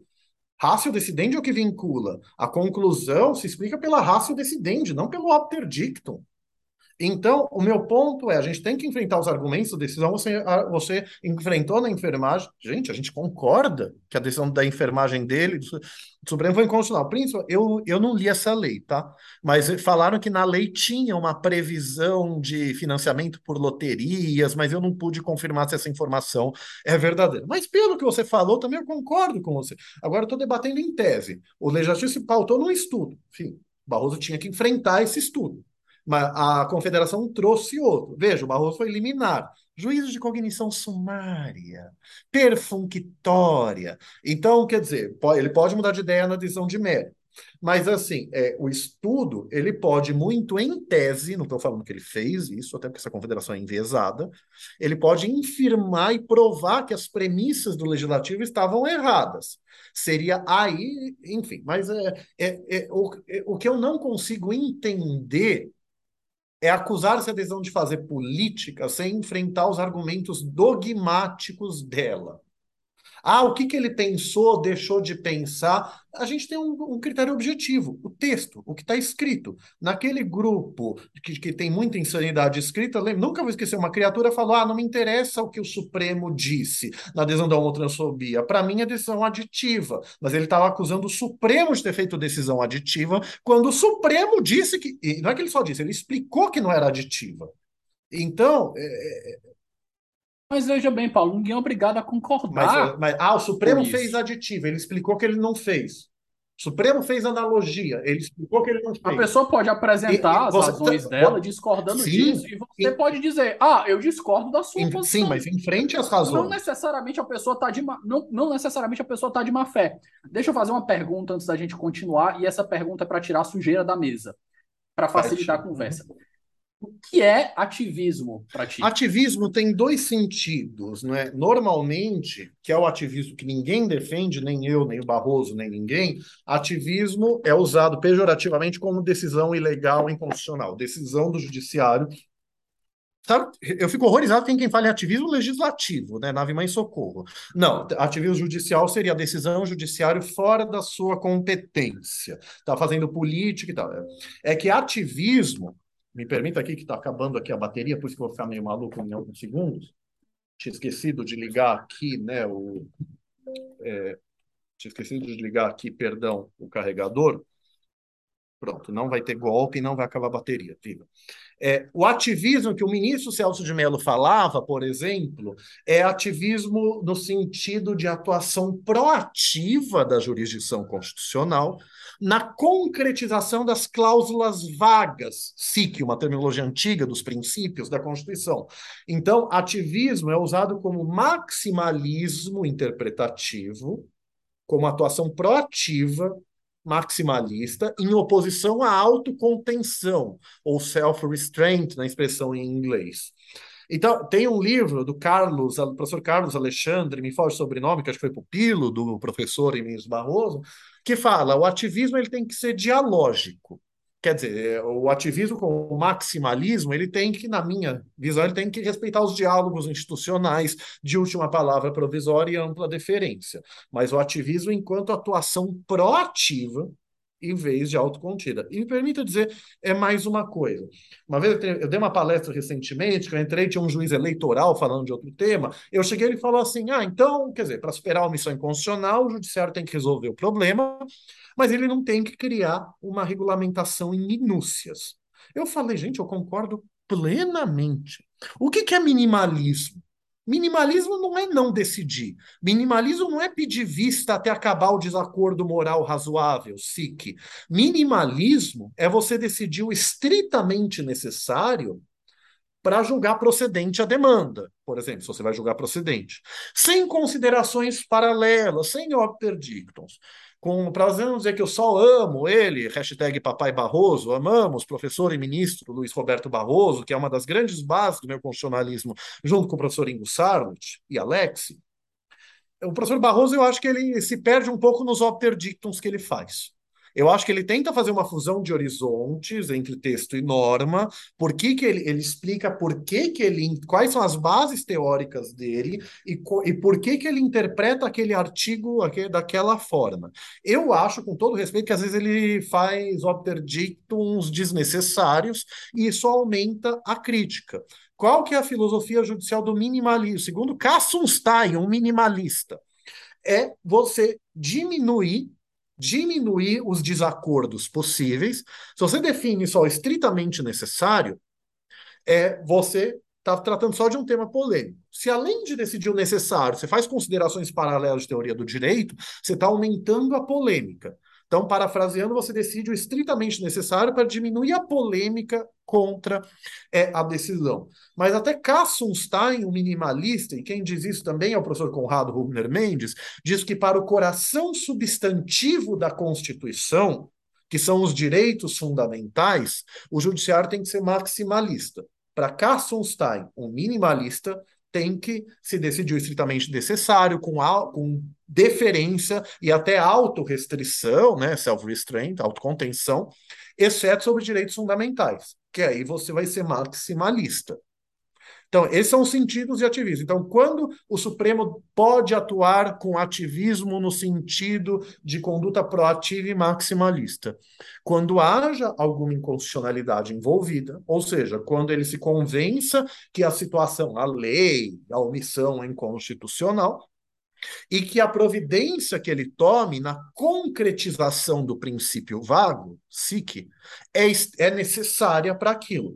O Supremo foi deferente na omissão inconstitucional, Davi, de 1988 até 2007 na regulamentação da greve do serviço público civil. O Supremo só declarava a mora inconstitucional. Olha, você legisla.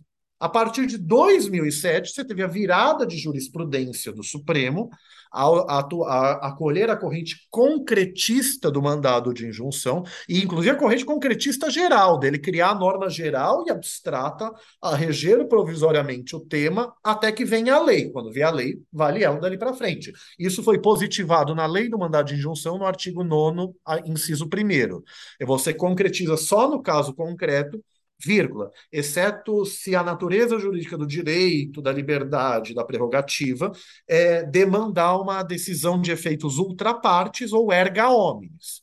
Então, me parece é, uma concretização aceitável da separação de poderes como sistema de freios e contrapesos. A gente pode falar isso depois.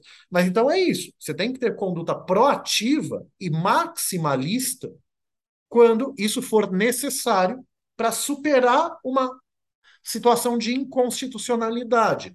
Toda omissão inconstitucional o Supremo tem que ser concretista hoje? A princípio, não. Se o tema for muito polêmico, ele pode declarar a mora, fixar um prazo para o legislativo legislar. As cortes constitucionais do mundo fazem isso. E aí, quer dizer, mas aí, se ultrapassado o prazo, ele tem que dizer o que acontece. Bom, se não vier a lei, vai acontecer isso até que venha a lei, porque se você só fixa o prazo, como o Supremo fez e acaba o processo, transita em julgado, você não vai ressuscitar o processo. Então, a Corte Constitucional da África do Sul fez isso com o casamento homoafetivo, por exemplo. Quando ela declarou inconstitucional o não reconhecimento do casamento civil homoafetivo, ela deu dois anos para o Legislativo lá criar a lei. Olha, aí ela falou, olha, se não vier a lei, vai se aplicar a lei do casamento heteroafetivo para o casamento homoafetivo. Então, isso, concorde-se ou não, tem muita gente que discorda, ok, mas é, enfim, eu responderia tanto na inconstitucionalidade por ação quanto por omissão assim. Presumindo a boa-fé do legislativo sempre. Sem nunca presumir má-fé. Você pega experiências passadas. Sabe que eu fiquei feliz no julgamento da homotransfobia, que o ministro Gilmar falou uma coisa que eu sempre falo de uma maneira um pouco mais dura e enfática, nesse meu jeitinho delicado que me é tão peculiar. É, eu falo assim: o apelo ao legislador, SIC, o apelo ao legislativo dá certo na Alemanha. Porque na Alemanha, o legislativo respeita o Tribunal Constitucional e quando ele diz que tem que legislar, o Congresso legisla. Não é que ele obedece, mas ele respeita que houve a de inconstitucionalidade e cria a lei. Aqui no Brasil, Davi, o Congresso dá de ombros ao Supremo. Isso não é preconceito meu. Quando o ministro Gilmar, o Supremo declarou a omissão inconstitucional em criar a lei que regulamenta critérios para criar novos municípios, ele deu um prazo de 12 meses. O presidente, ou 24 meses. O presidente da Câmara respondeu bravo um ofício. Como assim você está dizendo que eu tenho que legislar? Quem decide se eu legislo ou não sou eu, a casa do povo. Veja que ele não reclamou do Supremo ter uma atuação concretista que ele não teve. Ele reclamou do Supremo Tribunal Federal dizer que o Congresso Nacional tem a obrigação constitucional de legislar. Poxa, isso a literalidade da Constituição diz que o Supremo tem a competência de declarar a mora inconstitucional, e o Congresso brasileiro ficou bravo com isso. Então você tem que julgar os legislativos conforme a experiência. Se ele muda, aí você muda o julgamento. Não pode ter preconceito por decurso de prazo. Mas assim, É a questão da experiência. Deixa eu te cortar aqui, porque senão a gente vai, a gente vai entrar em três horas aqui e a gente não termina essa conversa. Culpa toda sua que me provoca em outros temas, quero deixar isso muito expresso. É, Paulo, uma pergunta que eu te faço, é, e aqui eu vou fazer um link com a tua última argumentação para a gente entrar no tema, na, no último fundamento, da, no, no fundamento principal da decisão. Você concorda que para o Supremo decidir, por exemplo, que o aborto é um direito individual, o que há de subjacente a essa ideia é que o Estado pode determinar quando começa a vida, uhum.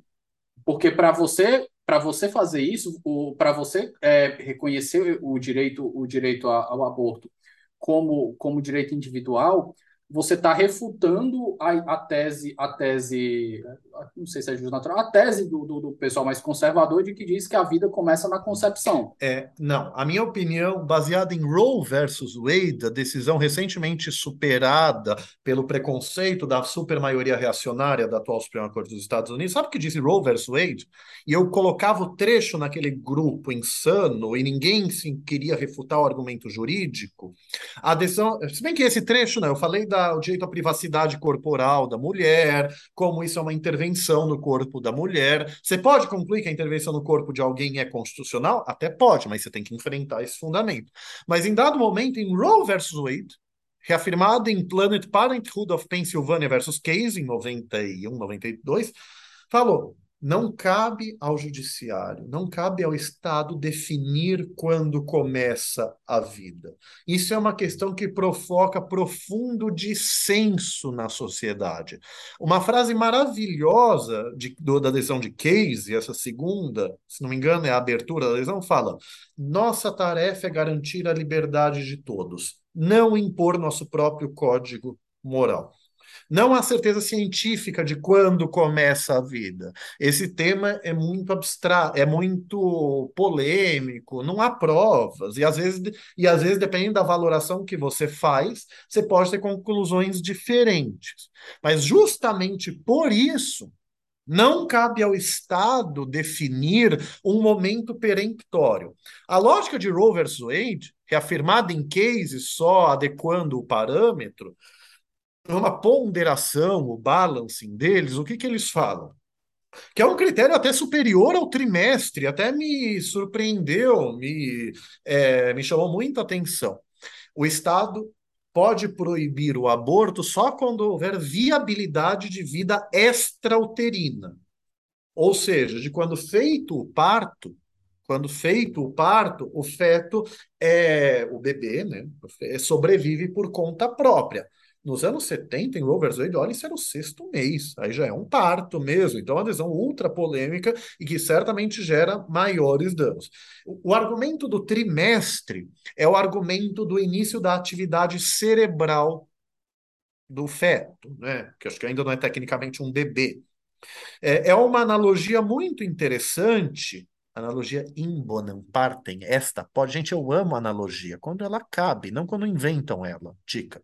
Mas uma, é, se a vida acaba com o fim da atividade cerebral, isso é a lei que diz, você tem que pôr a analogia considerar que ela começa quando há atividade cerebral. O critério do trimestre é o critério da onde aproximadamente começa a vida. Então, o meu argumento é a privacidade corporal da mulher o direito da mulher ao próprio corpo, é essa questão é, da Suprema Corte, da viabilidade de vida extra uterina, porque enquanto não há viabilidade, a preponderância dos direitos fundamentais da mulher. Quando há viabilidade, a preponderância dos direitos fundamentais do feto. É uma argumentação. Do Orkin tem um argumento muito interessante que está em Roe vs. Wade. É, a Constituição considera como pessoa enquanto com personalidade jurídica, ela não, ela não, ela não toma decisão sobre isso. Então, a personalidade jurídica, pela lei, enfim, pelo costume, normalmente existe quando você nasce com vida. O que quer dizer o resguardado direito do nascituro? Não vamos interpretar a Constituição à luz do Código Civil. Obrigado. Mas quer dizer o quê? Eu dou aula disso também. Sou civilista, além de constitucionalista o, e penalista também, né? Dizem que eu virei penalista querendo ou não com a decisão do Supremo da uma transfobia. Pois é. Significa que se você nascer com vida, você tem direito desde a concepção. mas você adquire a personalidade do nascimento com vida. A gente pode considerar isso uma concretização legislativa. Então, Davi, é, eu não considero que o aborto é um direito fundamental no primeiro trimestre. Tem um artigo com isso, né? Provocativo, direito fundamental ao aborto que eu defendi a decisão é, da turma do Supremo a partir de Roe versus Wade, de Case, de Dworkin, etc., é, a minha posição não é que o Estado pode definir isso. Quem, Davi, sabe quando o Estado está querendo definir? Quando ele quer proibir o aborto.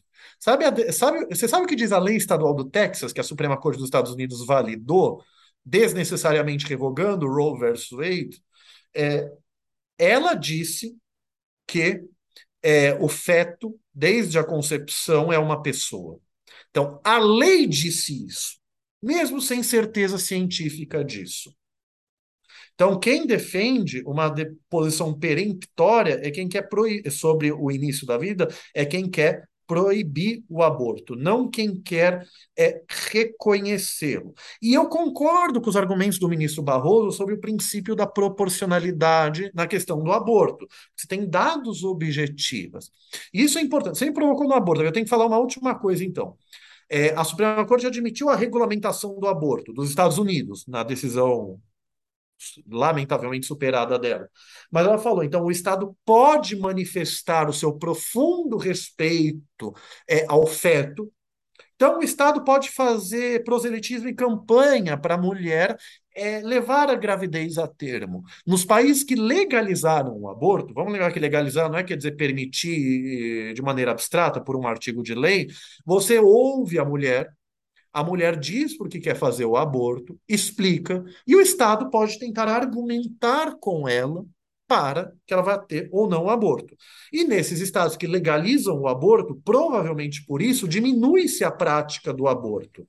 Aumenta o aborto legal, mas diminui o aborto considerado os clandestinos. Você me pediu não, Paulo, eu só, eu só queria o, o fundamento. Você não precisava mas, dar mas, é, mas toda, isso cara. tudo faz parte do fundamento. Tudo bem, tudo bem, tudo bem, tá tudo bem. Não, tudo bem. Vamos para nossa, para nossa decisão. Vamos para nossa decisão agora, porque senão a gente não para. Se eu, não, se, eu, se eu soltar a tua mão, tu engata uma quinta aqui e vai digressão, digressão, digressão, digressão, digressão, digressão. Apenas estritamente necessárias é... para a correta compreensão do tema. Não, você é verborrágico, Paulo. Por favor. Você reconhece esse seu problema, você é verborrágico. Mas vamos nós, vamos voltar para o nosso tema principal, que era justamente a, o conceito de homofobia como racismo social. Uhum. Eu, daria certo usar sim, essa expressão? Sim, homotransfobia, sim. Por favor, explique, explique isso para os nossos Duas ouvintes. Duas horas depois começamos. Eu quero isso no índice, tá? Por favor. É, sabe que a ideia não foi minha, foi de Guilherme Nucci, é? desembargador do Tribunal de Justiça de São Paulo, é um dos penalistas mais lidos né, e respeitados no Brasil. Tem muita gente que odeia o Nucci, enfim, mas enfim. Por quê? O Supremo, em 2003, terminou o julgamento quando ele considerou o antissemitismo como forma de racismo. Veja, embora a discriminação por religião esteja na lei, o fato praticado, que foi a publicação de livros com discurso de ódio antissemita, é anterior à lei de 1990, que colocou religião, procedência nacional e etnia na lei antirracismo. A, é, a lei falava, então, praticar, induzir ou incitar o preconceito, a discriminação por raça ou cor. O Supremo enquadrou o antissemitismo como racismo e os judeus como uma raça, é, também para puxar imprescritibilidade constitucional do racismo para o caso, porque se defendeu no Supremo que seria um crime de discriminação não racista. Mas assim, então, o que, que o Supremo decidiu lá atrás ao dizer que o antissemitismo é racismo? Que é o mesmo fundamento. É o, o caso é o Wanger, né? o habeas corpus HC 82424. Obrigado. É, o Supremo partiu de alguns pressupostos, que são os mesmos que fazem a homotransfobia ser racista. Primeiro, o projeto Genoma o mapeamento de toda a genética humana é, acabou de vez com a crença de que a humanidade seria formada por raças biologicamente diferentes entre si, entre brancos, negros, amarelos e vermelhos. Luiz Moreira Alves, outros termos que eu acho até quase ofensivos, embora se fossem termos de dicionário, pelo menos na época. Então, para o racismo não virar crime impossível, enquanto categoria do direito penal, disse o Supremo, você tem que interpretar raça e racismo à, luz de elementos históricos, sociológicos e antropológicos, não meramente biológicos.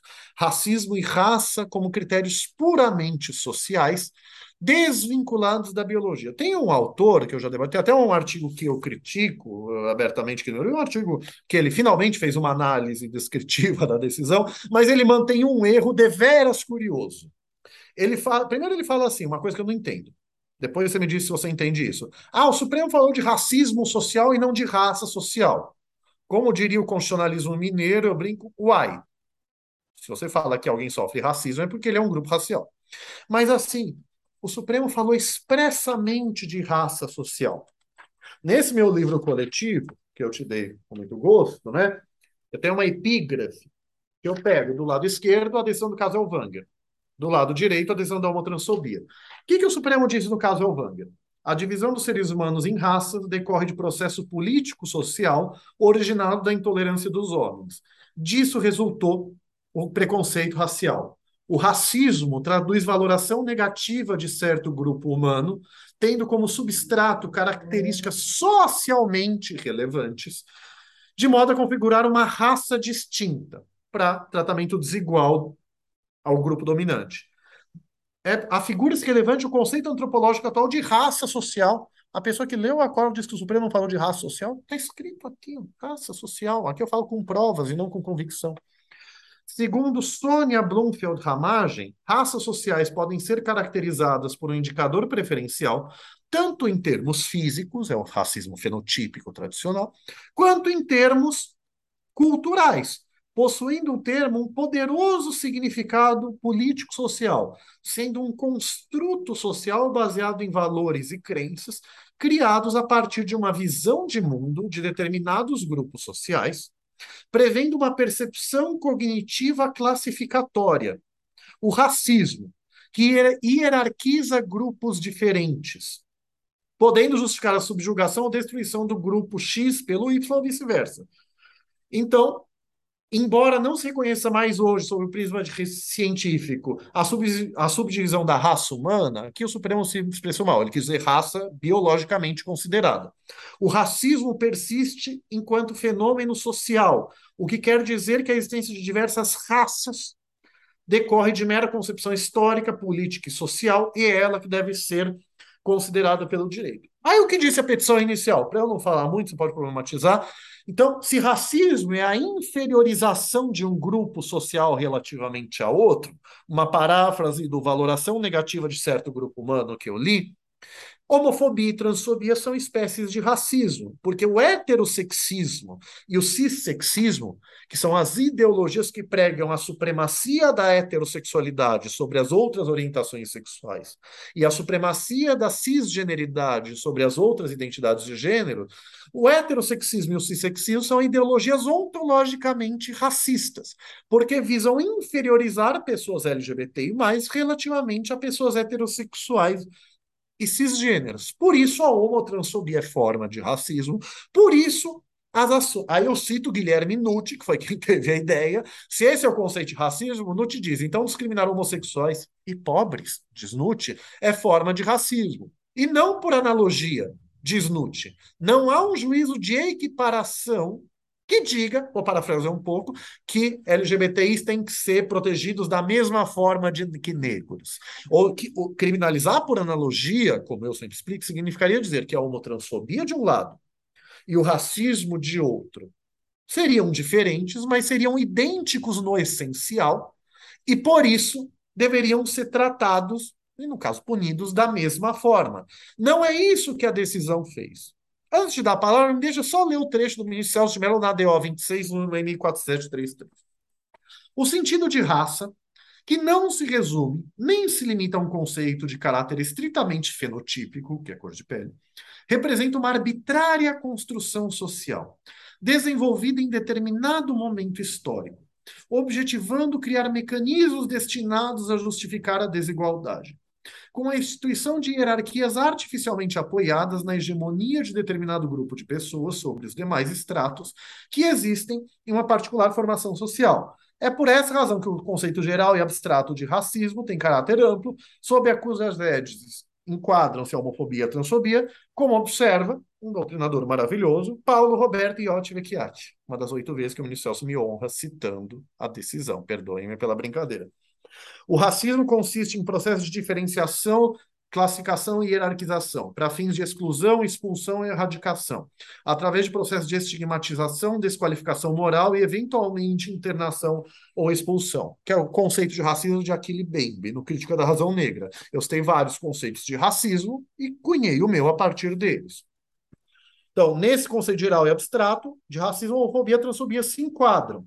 Da mesma forma que negrofobia, xenofobia, etnofobia, antissemitismo, critérios já autonomamente positivados pela lei antirracismo, servindo o critério raça como cláusula valorativa a permitir a evolução do conceito de racismo para outras situações.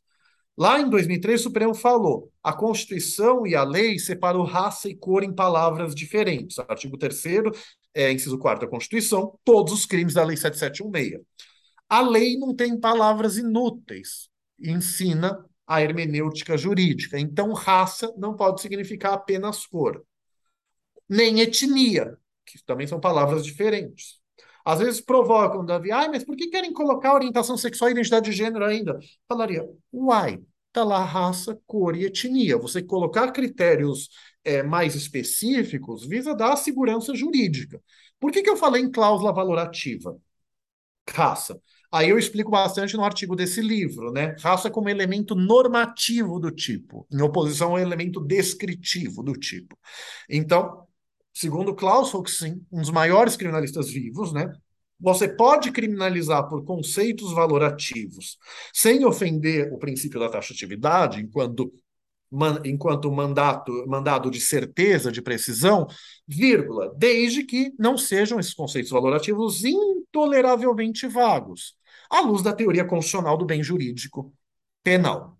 Então, isso é por, então, é por isso que houve silogismo Veja, houve interpretação literal dos crimes por raça, para raça como dispositivo de poder e racismo como a inferiorização de um grupo sobre outro, os crimes por raça, por interpretação literal, abarcarem a homotransfobia. Então, não por interpretação extensiva criminalizadora, que eu acho curiosíssimo grande parte da doutrina aceitar, e muito menos por analogia em Malampartem. E aí o que eu sempre falo, Davi, que remete um pouco que a gente falou, eu te devolvo, eu te devolvo a palavra. Mas assim, você pode discordar do conceito de raça e de racismo do Supremo. Você pode dizer que o Supremo errou. Eu ironizo por um originalismo, né? Não, racismo historicamente significa só fenótipo, genótipo, nunca pode evoluir. Isso que eu fiz, o Supremo fez uma interpretação evolutiva, obviamente, raça e racismo, mas dentro do limite do teor literal. O que você não pode, seriamente, eu falo seriamente mesmo, por boa fé objetiva. Olha, você não quer que eu acuse as pessoas de má fé. Boa fé objetiva, não estou falando que você quer mentir, estou falando que você foi imprudente, é, não respeitando aquilo que se espera da pessoa prudente, a pessoa mediana. Você não pode dizer que o Supremo fez analogia. Porque, ao contrário do que alguns amigos dizem, o Supremo não se limitou a dizer, ah, não fiz analogia. Ponto. Ele explicou então, é, é uma provocação que eu faço. Pô, sempre que você discordar da, do silogismo feito pelo Supremo, porque na discussão de qualificação jurídica do fato, o Supremo achou que um fato era racismo e você discorda, então o Supremo fez analogia para você? Isso me parece, com todo respeito, um equívoco grosseiro. O Supremo não fez analogia. Se o Supremo errou, ele não errou, tá? Quero deixar isso muito claro, muito expresso. Se o Supremo supostamente errou, para quem discorda da decisão, então ele errou no conceito de racismo. Uma vez, Davi, eu vi uma decisão do STJ que dizia que você aplicar a lei a uma situação que ela não se aplica, você nega a vigência à lei, né, que é a expressão técnica para caber recurso especial para o STJ. Então, você estaria acusando o Supremo de aplicar uma lei por silogismo a um fato que não se aplica por silogismo. Mas isso é muito diferente de acusar a, decis a decisão de ter feito a analogia. Por isso que eu falo, você está acusando os ministros de terem mentido quando você diz que ele, Supremo, fez analogia. Você pode achar que a homofobia é análoga ao racismo, mas não é o que o Supremo achou. Me permita, Então, Paulo, acho que é isso. Nós. Eu acho que o primeiro ponto é, eu não acho necessariamente que quando a pessoa diz, e é que a pessoa pode estar equivocada, a pessoa pode estar bem intencionada, a pessoa pode estar mal intencionada. Eu vou, eu vou usar uma pessoa de boa fé. Eu não acho necessariamente que quando a pessoa diz que o Supremo fez analogia, ela esteja de má fé, ou que ela esteja errada. Por isso que eu falei boa fé É, objetiva, o que tá? eu acho. Não, não veja só, Paulo. O fato do Supremo ter explicado o que ele fez é que nem a decisão do Barroso no, no- no- no- na suspensão do piso da enfermagem, que você mesmo discordou. O fato dele ter explicado o que ele fez não necessariamente torna a decisão correta, não torna a explicação dele correta. Então, esse é o primeiro ponto, certo? Você concorda Sim, mas, comigo? é, é- mas eu Não não necessariamente ele uma fez o que ele explicação ela não deve. fez. Eu não estou dizendo que ele escreveu o que ele não escreveu. E esse é o ponto. Quando você diz que a decisão fez analogia, você está dizendo que ela se fundamentou em analogia. Não, é, eu, eu concordo com o que você disse agora bem, essa uma pessoa, Você Paulo, discorda da decisão, ela está errada, pessoa mas você não acusou ela de ter feito aquilo que ela expressamente explicou que ela não fez. Então ele não quis fazer Mas assim, analogia. No mínimo isso as pessoas deviam dizer. Paulo, você pode dizer que ele não quis fazer analogia. Tudo bem, mas veja só. Se o, se o, o Supremo faz uma decisão e ele toma um caminho interpretativo, e digamos que alguém apresente um argumento, não estou dizendo que eu tenho esse argumento ou que eu saiba esse argumento, certo? Se a pessoa ah, mostra um argumento pelos quais os fundamentos que o, o, o Supremo adotou estão errados. Então, tecnicamente, na prática, o que o Supremo fez foi uma Não, analogia, porque o que resultou da decisão dele foi uma não. analogia. Digamos, Paulo, Paulo, digamos que eu tenho um argumento, eu não, eu não estou dizendo que eu tenho, certo? Digamos que eu vou apresentar um argumento irrefutável que derruba a ideia de homofobia, de, de, de homofobia como espécie de racismo, certo? Digamos que eu refutei essa ideia. Digamos, pelo bem da Já interpretação, respondi isso, mas eu, certo? eu volto. Digamos que eu, digamos que eu refutei. Se eu refutei, tecnicamente o resultado da decisão do Supremo, ela, ela fez uma Não, analogia. Davi, O resultado prático é isso. dizer, isso pode ser, com todo respeito, e eu falo com todo respeito mesmo, isso pode ser leigamente. Isso pode ser tecnicamente, se isso tiver certo, não está. Quem editar minha fala dizer que eu concordei com isso é dando moral, tá? Enfim, dica. No mínimo.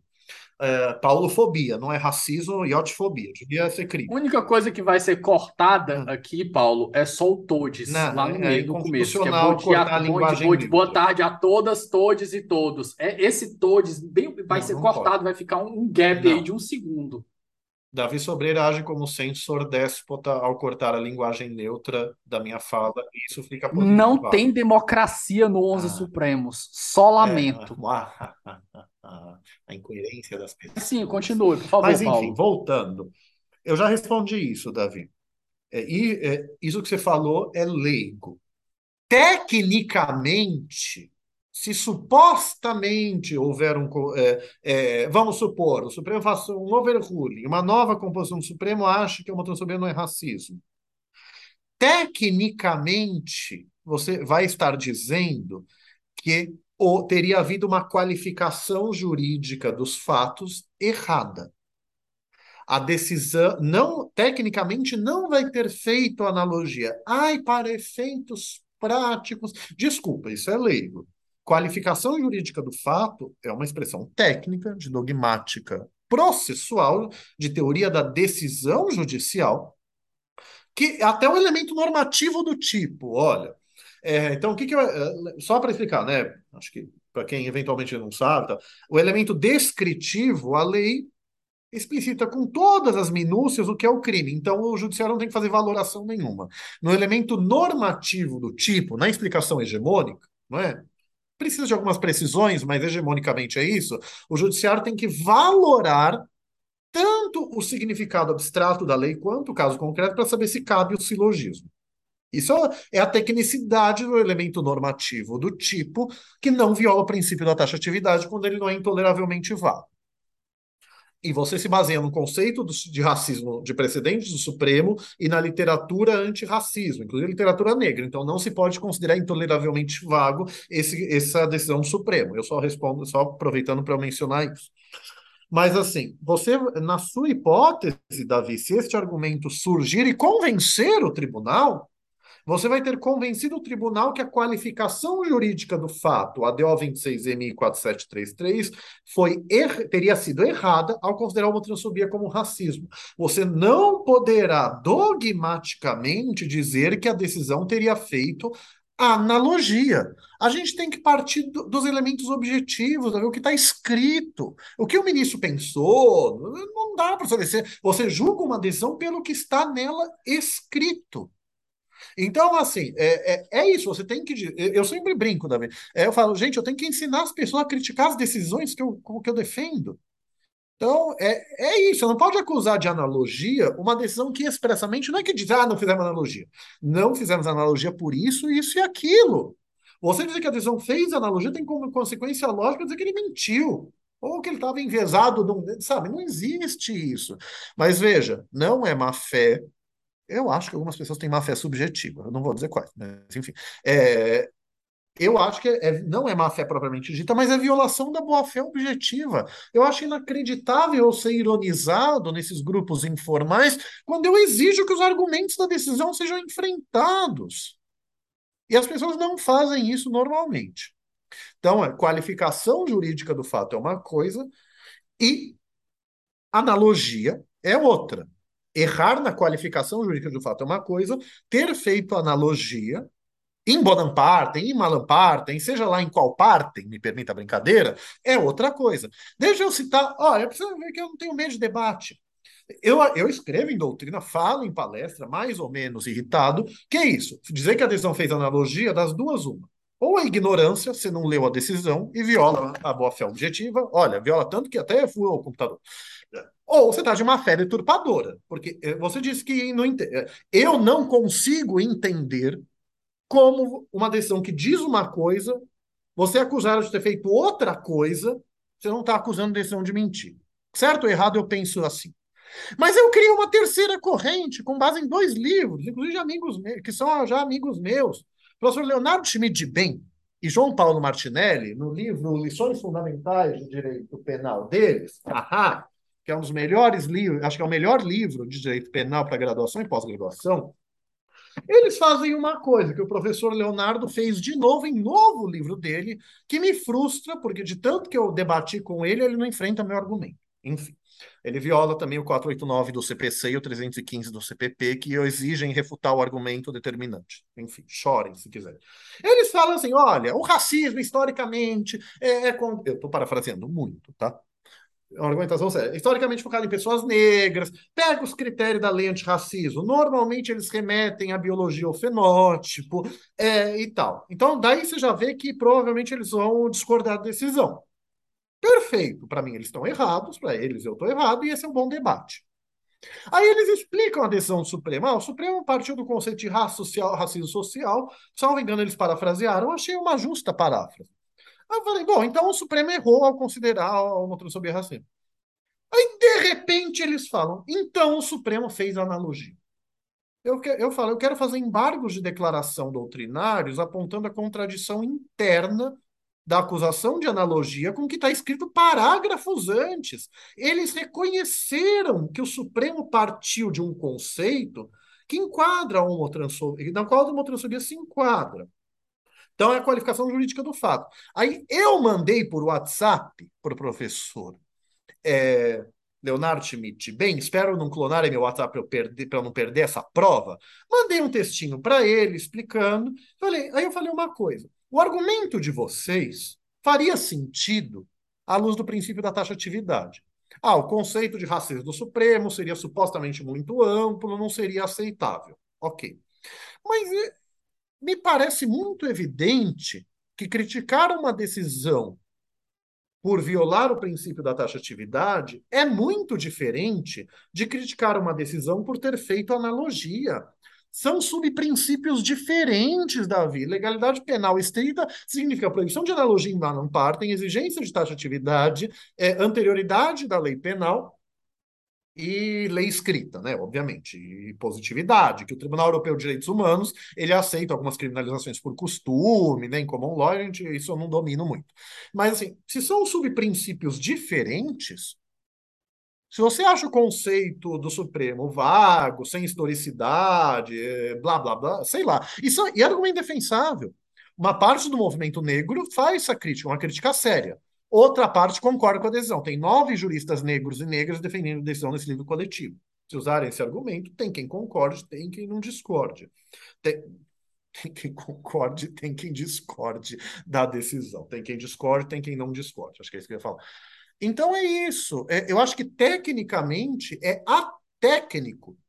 E eu acho inepto, né? Quer dizer, é inepto no sentido de uma decisão atec uma acusação atécnica, acusar de ter feito analogia quando que você quer dizer, e tudo que você falou, Davi, quer dizer que teria havido qualificação jurídica do fato feito de maneira equivocada. Perfeito, Paulo. Um outro ponto para a gente caminhar aqui para as considerações Enquanto finais, isso, eu vou tomando tubaína. Lembra que o fascista que está saindo falou que a direita toma cloroquina e a esquerda tubaína, né? Rapaz, eu não sabia nem o que era tubaína. Ah, bom, Guaraná docinho. Sabe que eu sou uma pessoa doce, tem que manter o nível de doçura. Ou, segundo as más línguas davianas, tem que pôr um pouco de doçura nesse corpo. Qualquer que sejam as correntes, é café docinho e é tubaína.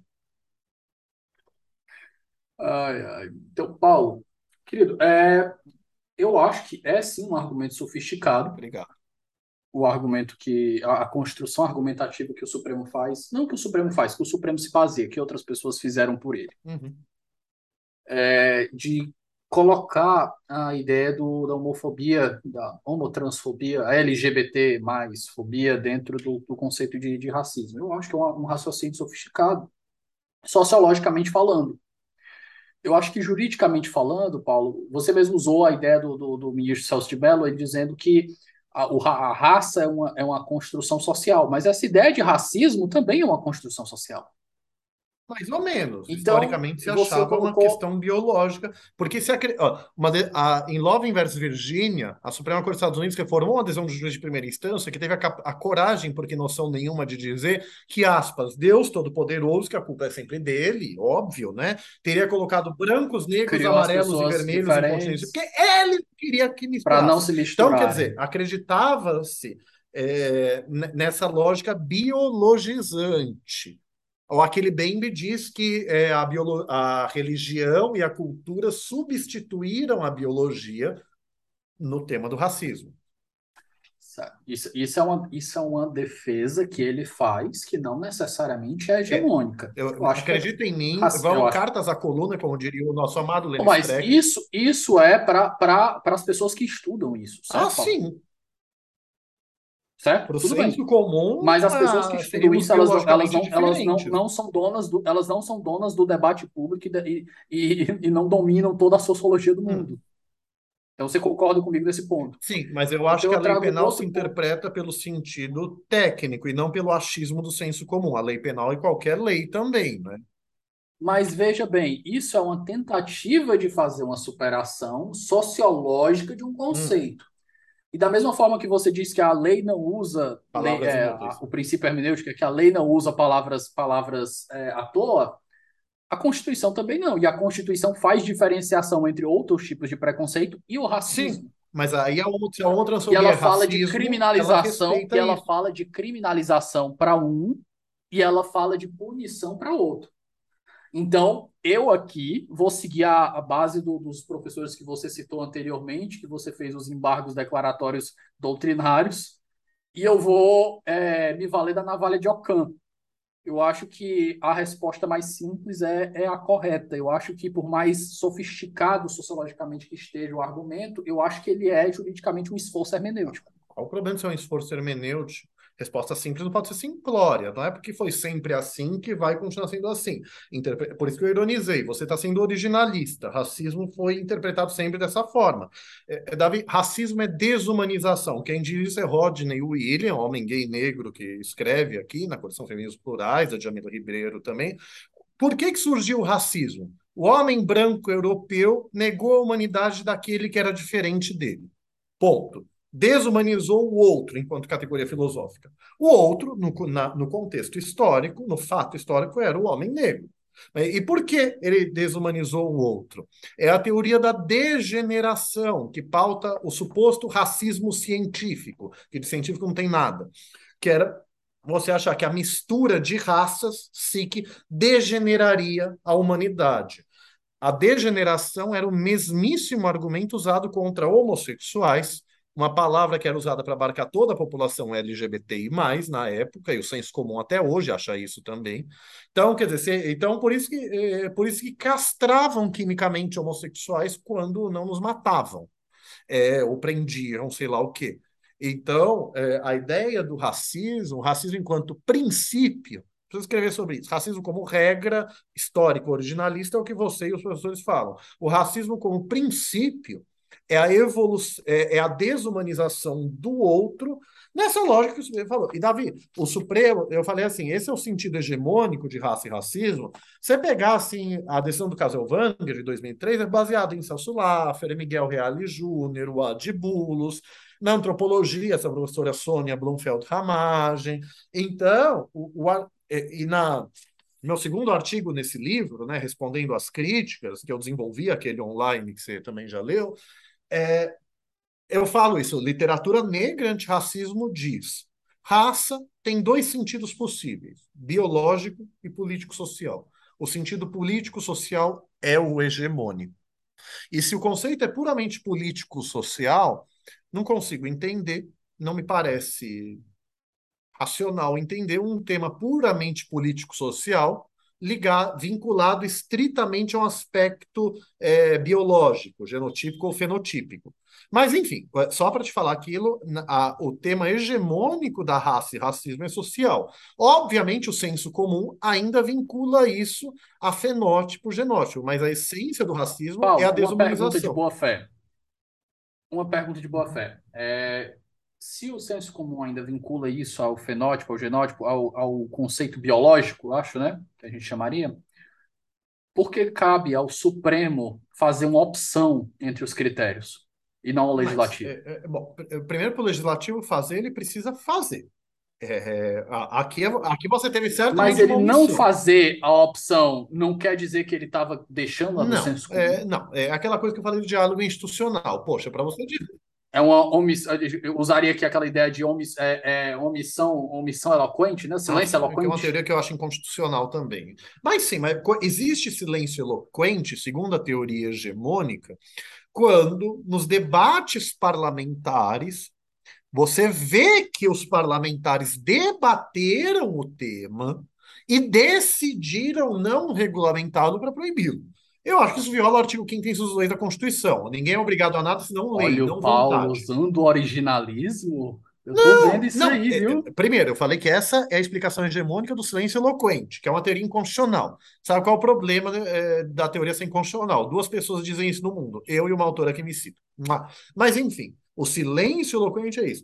E, Davi, uma coisa que eu evolui na minha doutrina, isso no Manual de uma Afetividade, vem assim, é, eu sou da teoria objetiva da interpretação. A lei é mais sábia que o legislador, né, que o legislativo. Mas eu concordo com o professor José Emílio Medal Aromati que, à luz da hermenêutica filosófica de Gadamer, que você disse seguir, você tem que fazer uma fusão de horizontes entre texto, entre intérprete e vontade do legislador quando ela existe. Eu falei isso, você deve se lembrar, espero que esteja no nosso podcast, né? não que você cortou, mas não lembro agora, mas enfim, é, que a vontade do legislativo foi considerar a injúria racial como racismo. Não vou falar disso agora, enfim, precisaria de uns minutos explicando isso, mas assim, o, o, a justificativa do projeto de lei disse isso. Então, quer dizer, eu, eu não acho que a justificativa seja vinculante, seja determinante para petrificar a interpretação jurídica. Mas, mas, é um mas, mas só, só para terminar, mas eu não acho que a vontade do legislativo, quando objetivamente aferível, seja um nada a ser ignorado. Eu entendo que você desconsidera a vontade do legislativo quando ela é inconstitucional e inconvencional. No, e, e, esse tema eu falei no sustentação oral, defendi nas petições e tal, que é assim, o ministro Moreira Alves disse, no seu voto vencido, falando que judeus não seriam raça, dizendo que o constituinte quis proteger só a população negra é, quando falou do racismo. O ministro Nelson Jobim e o ministro Maurício Correia, o Maurício Correia, relator para o acórdão, que foram constituintes originários. Eu disse isso na petição, o ministro Celso de Mello colocou, adorei, né? Numa interpretação autêntica da Constituição, dos debates parlamentares, disseram: não, não, não, pera lá. Lá estavam negros, judeus, homossexuais. Então, aí o que, que eles falaram? Supre... É, a Constituição separou raça e cor em palavras diferentes para permitir que racismos não percebidos como tais em 1988 fossem posteriormente reconhecidos como tais e racismo que deixassem de existir deixassem de ser considerados como tais. Aí eu sempre digo em palestras quando eu só falo, né, sozinho, eu não sou originalista e eu é, não vou entrar em contradição aqui porque o argumento me convém. Mas é aquilo que eu falei, entre o, com todas as vendas, entre o achismo do ministro Moreira Alves, que falou aquilo sem fundamentar, ah, o Constituinte quis proteger só negro. Por quê? Não sei, é convicção sem prova. Entre o achismo do ministro Moreira Alves e a opinião de dois deputados constituintes que estavam lá debatendo esses outros temas, me parece que merece maior peso o argumento dos deputados é constituintes. E alguns autores falam assim, ah, sabe, um autor, professor Wallace Corbo, querido amigo, homem negro e gay, é, que dispõe já esteve Ele é maravilhoso, exceto quando discorda de mim. Né? Brincadeira, te amo, Wallace. Mas assim, ele escreve... quando o Supremo fez 6 a 0 na uma sobre como racismo, ele publicou um artigo. E isso me permite falar daquele mal entendido. Ele falou: racismo sem raças como assim? A ideia do professor Wallace, no que interessa aqui, é que quando o Supremo falou que não existem raças, ele estaria apagando o negro da Constituição, SIC, é, e isso reconheceu o racismo como um fenômeno social para proteger judeus, LGBTIs, brancos, etc., apagaria o negro da Constituição. Primeira pergunta: por que, que o professor Wallace acha que isso apaga o negro da Constituição? Eu não sei ele não explica. Por que, que o ministro Lewandowski ficou vencido para não considerar homotransfobia como racismo? Eu não sei, ele não explicou. Mas, enfim, com todas as vênias ao caríssimo professor Wallace, é, e aí ele escreveu isso, aí o Império Gay contra-ataca, né? Enfim, aí eu escrevi um artigo dias depois, está no Jota, né? Que é o racismo homotransfóbico e pessoas LGBTI mais como grupo racial, racializado. Então, reconhecer judeus, homossexuais, LGBTI+, como grupo racial e a homotransfobia e antissemitismo como racismo não significa nenhuma desproteção, significa ampliação da proteção decorrente da punição do racismo, com uma discriminação mais grave que as discriminações em geral, como você falou, concorda, é por isso que a Constituição separa o inciso 41 do 42. É, isso não prejudica em nada a população negra. É, enfim, e aí, quer dizer, aí que eu falo, é que o Supremo, ele se expressou mal no caso Elvanger. Ele falou, então não existem raças, o racismo é um conceito social. Uma data vênia, vamos fazer uma interpretação sistemática da decisão. Ele falou em raça social. Ele falou que não existem raças é, no sentido biológico. Quando ele falou que não existem raças cientificamente consideradas, ele quis dizer no sentido biológico. Então, tem alguns mal entendidos aí. Aí eu provoco o professor Wallace até hoje para ele me responder a réplica, para eu fazer a tréplica, ele não fez até hoje. Mas, assim, quem acha que eu acho isso por ser branco, então eu remeto às pessoas é, negras que defendem a decisão no meu livro, que eu organizo, é, e fora dele. Teria mais alguma coisa para falar, mas acho que me fugiu. É, mas é, é, é um pouco isso, não vejo prejuízo a ninguém, é, o ra é, racismo social pago negro da Constituição, a gente está esquecendo indígena. Paulo, bloco de indicações, hora dos seus jabás. Vende teu peixe e indica, por favor, outras pessoas que também escrevam sobre o tema. Tá, me per... Começa pelo aquele livro de nome infernalmente longo. Tecnicamente correto. O STF... Davi, só me permite, por favor, uma última coisa, uma dúvida técnica. Claro. Eu achava, eu acho ela razoável, mas eu acho ela razoável para quem não fez direito. Mas, enfim, é um tema que causa dúvida. Não, é, e, e o advogado-geral da União, naquele embargo de declaração de lesa humanidade, onde na prática ele defende um direito de discriminar por crença religiosa, Navi Mãe Socorro, nunca pedi tantas vezes, Davi Sobreira, a condenação de alguém por litigância de fé e por inépcia, como eu pedi naquilo, na minha resposta aos embargos. Mas, enfim, ele falou isso. Não seria contraditório o Supremo dizer que há uma omissão inconstitucional em criminalizar a homotransfobia, mas dizer que a lei pode ser interpretada como abarcando a homotransfobia? Bom, eu respeito isso em quem não passou do terceiro ano de direito não estudou controle de constitucionalidade. É inacreditável um advogado-geral da União, professor da USP, mais velho, e certamente muito, eh, que estudou muito mais do que eu, não o tema do racismo, da homotrofobia, mas enfim, falar isso. Essa dúvida desconsidera que a interpretação conforme a Constituição é uma expressão de significado muito específico, não é uma interpretação qualquer. Ela é uma técnica de controle de constitucionalidade. Ela significa o quê? Significa que a lei interpretada da sua forma literal mais intuitiva gera uma inconstitucionalidade. Por ação, não tem por que não gerar inconstitucionalidade por omissão. Então, é, mas, em homenagem ao princípio de presunção de constitucionalidade das leis, espero que Vossa Excelência, tão deferente ao legislativo, aplique isso nesta parte também.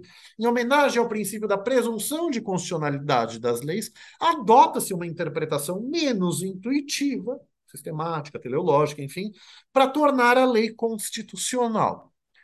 O que, como isso tem relação aqui? Evidente que criminalizar como racismo, os crimes por cor, etnia, procedência nacional e religião é constitucional.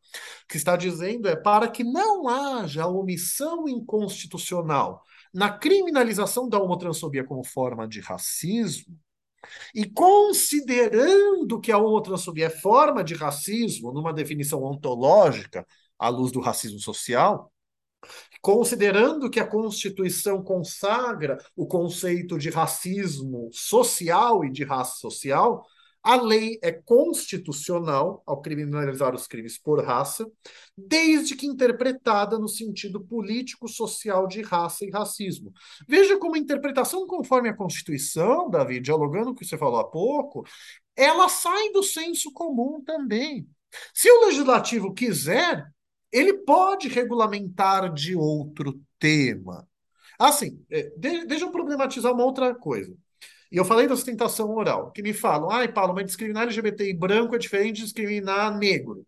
Sim, mas discriminar negros e indígena, o critério por cor e por pele, que eu espero que ninguém duvide que são ambas formas de racismo, também é muito diferente. Há diferenças enormes na discriminação contra pessoas negras e indígenas, embora sejam discriminações por razões fenotípicas ou genotípicas. Então, a ideia é, é você se enquadrar nesse conceito geral e abstrato de racismo como desumanização do outro para legitimar a desigualdade. Deixa eu sintetizar, porque eu já falei muito disso. Mas eu acho importante na questão dogmática. Aonde o Supremo enquadrou a homotransfobia se não está escrito orientação sexual e identidade de gênero? A crítica, com todo respeito inepta de Virgílio Afonso da Silva, que uma ai, é difícil compatibilizar a decisão com uma Constituição que fala que não há crime sem lei anterior, porque não está escrito orientação sexual e identidade de gênero. Aí eu te pergunto, Davi Sobreira, por que Virgílio Afonso da Silva discorda da homotransfobia ser crime por raça? Ele discorda de ser raça social, racismo social? Eu não sei, ele não explica. Ele cita o voto vencido, mas não cita o voto vencedor. Então, é, professor Luiz Greco, um dos nossos maiores penalistas. Leiam Luiz Greco. Alguns me dizem que ele é meio justnaturalista, ok, a gente ignora o justnaturalismo dele. Mas, enfim, penalista, ótimo. Sabe o que ele falou do Supremo? Ele listou um artigo que dizia que eh, não está escrito orientação sexual. E concordou. Ou seja, ele não leu a decisão. Nem o artigo que ele ratificou e nem ele. Mas sabe o que ele disse? Ele disse assim: ah, o Supremo criminalizou a homofobia, então, em razão do seu são sentimento. O professor Luiz Greco é pupilo de Klaus Roxin e mora na Alemanha. São sentimento é uma categoria nazista. Ele fez uma provocação. Olha, eu me, eu me segurei no livro para não dizer que é leviana. Eu escrevi que é imprudente, manifestamente imprudente, violadora da boa-fé objetiva. Adorei que o professor Alexandre Moraes da Rosa, no prefácio, concordou que viola boa-fé objetiva falar em analogia e afins. Mas, gente, olha, é, é, você já me ironizou uma vez, Davi? Nossa, Paulo, todo mundo critica, então só você está certo. Uai, amado, você tem que analisar o que, que as pessoas falaram. Repetir uma mentira mil vezes torna ela verdade? Não. Você tem que ver por que, que eles atacaram a decisão. Eu te falei do Leonardo de Bem com João Paulo Martinelli, queridos amigos. Eu te falei do Virgílio e expliquei porque eles estão errados. Agora estou falando do Luiz Greco, eu prometo que eu encerro para passar para os livros, né? Mas assim, além de tudo, além de uma provocação desrespeitosa, Acima de tudo, foi, me julgue, Davi Sobreira, inepta. São sentimento é uma categoria nazista pautada no racismo que visava, que partia de uma compreensão orgânica de sociedade, usada do povo como um único grupo social, para oprimir minorias, jogando elas no campo de concentração. Se você discorda do Supremo, o mínimo que você tem que entender é que o Supremo decidiu como decidiu para promover os princípios da igualdade, da não discriminação, de uma construção de uma sociedade livre, justa e solidária. Então eu fico horrorizado com juristas de peso fazerem críticas simplórias ou levianas. Então eu só faço questão de citar esse. Então são grandes argumentos. Adoro os livros do Virgílio Afonso da Silva. É, Luiz Greco li algumas coisas, a teoria da imputação objetiva, tem outros livros dele. Não, mas, gente, é, a pergunta final é: eu estou pedindo demais? quando eu digo que quando você discorda de uma decisão, você tem que enfrentar os fundamentos dela, sabe? Independente se é analogia, qualificação jurídica do fato, você tem que enfrentar o argumento dela. É, mas é o mínimo. E isso é teoria da argumentação jurídica e teoria da argumentação moral. Por que, que o 489, parágrafo 1, inciso 4 do CPC e o 315, parágrafo 2 do CPP, exigem que o judiciário é, tem, enfrente os fundamentos relevantes, que são aqueles indispensáveis, é, aqueles que, se acolhidos, geram decisão diversa, sob pena de nulidade. Porque é um dever, isso inclusive um dever moral, de, da teoria da boa argumentação jurídica para não ter solipsismo, para não ter arbitrariedade ou cinismo argumentativo. Então, é, mas a questão técnica da interpretação conforme a Constituição, e as pessoas não entendem como é, aplica-se sem analogia se não está escrito orientação sexual e identidade de gênero. É, são os crimes por raça. Por isso que o meu artigo mais recente, nessa obra coletiva, do, do nome enorme, embora pertinente, é explicar por que, que é, raça é um elemento normativo do tipo e por que, que é constitucional. Inclusive, à luz do garantismo penal, eu explico longamente, a gente pode falar isso em outro tema, em outro bloco, se você me honrar com o convite, mas, assim, é, por que, que crime, os crimes por raça abarcam a homotransfobia? Então, é isso. E, Davi, o que, que é injúria racial? É a injúria praticada por raça, cor, etnia, etc. Por que, que o Supremo diz que a homotransfobia é racismo sem analogia? Porque ele disse por que, que ele mandou aplicar a Lei 7716, que é a lei antirracismo, sem fazer analogia? Porque ele disse que a homotransfobia é crime por raça. Que sentido faz a homotransfobia ser crime por raça para a Lei 7716 e não ser crime por raça para injúria racial? Já teve um TJ que disse que aplicar injúria racial para homotransfobia seria analogia, mas não partem. É por isso que eu fiz aquela provocação lá atrás do motivo torpe. Eu falo, ah, é? Então, se o Supremo diz que a homotransfobia é motivo torpe para qualificadora do homicídio, se, é, o entendimento óbvio de que ela também é motivo torpe para agravante genérica vai ser analogia em Malamparten, SIC. Se alguém defender isso, eu vou sinceramente gritar. Eu, aí é, é demais. Mas, então, obrigado pelo Paulo, convite. Vamos aqui para os livros. Agora final. eu indefiro a você exercer Vamos. mais se o jeito está errado. O livro que eu Davi. Vamos para o Jabá, indique seus livros aí e outras pessoas que escrevem sobre o tema, por gentileza. O, o livro com muitas pessoas escrevendo sobre o tema, o STF e a hermenêutica penal, que gerou o reconhecimento da homotransfobia como crime de racismo. Sem legislar nem fazer analogia. Eu coloquei na capa para ver se o povo se toca. Como assim, professor? Leia o livro. Ou assista o podcast. Se isso fosse o nome de um artigo, ele extrapolaria até regras de publicação de várias, várias revistas de direito regras totalitárias, arbitrárias e por isso inconstitucionais. Eu tenho, então, esse é um livro coletivo com 23 coautores e coautoras, né, eu entre eles e elas, nove prefácios, porque sim, eu tenho feitiço em prefácio, vocês que lutem. E no anexo, na verdade, aí eu cito Guilherme Nucci, André Ramos Tavares e o professor Bernardo, sempre foge o sobrenome dele, né, que é um dos melhores do jeito concurso de direito constitucional, apoiando também a decisão. Gonçalves. Gonçalves, isso tem outro sobrenome, não sei se Dantas, mas enfim. É, nesse livro eu transcrevo as sustentações orais, toda a, é, a das, das LGBT, né? Quer dizer, três homens gays, eu entre eles, uma lésbica uma mulher trans, então transcrevo as nossas sustentações orais, O professor Rodrigo da Cunha Pereira, que também fez, tem artigo no livro. É, enfim, então aqui é o livro. Eu tenho o meu livro individual, aí sim, o STF, a homotransfobia e seu reconhecimento como crime de racismo. Aí, subtítulo, Análise e defesa da decisão da DO 26 M4733. Quem tem a primeira edição, a segunda edição não alterou nada do que vocês já leram. Eu só é, com, esse, com os meus dois artigos aqui, eu ampliei a explicação da literatura negra antirracismo e ampliei a resposta a críticas. E cito uma decisão no anexo do ministro Lewandowski, na reclamação 39903 do Rio de Janeiro, que diz que não faz sentido você interpretar que o Supremo reconheceu a homotransfobia como racismo e não como injúria racial.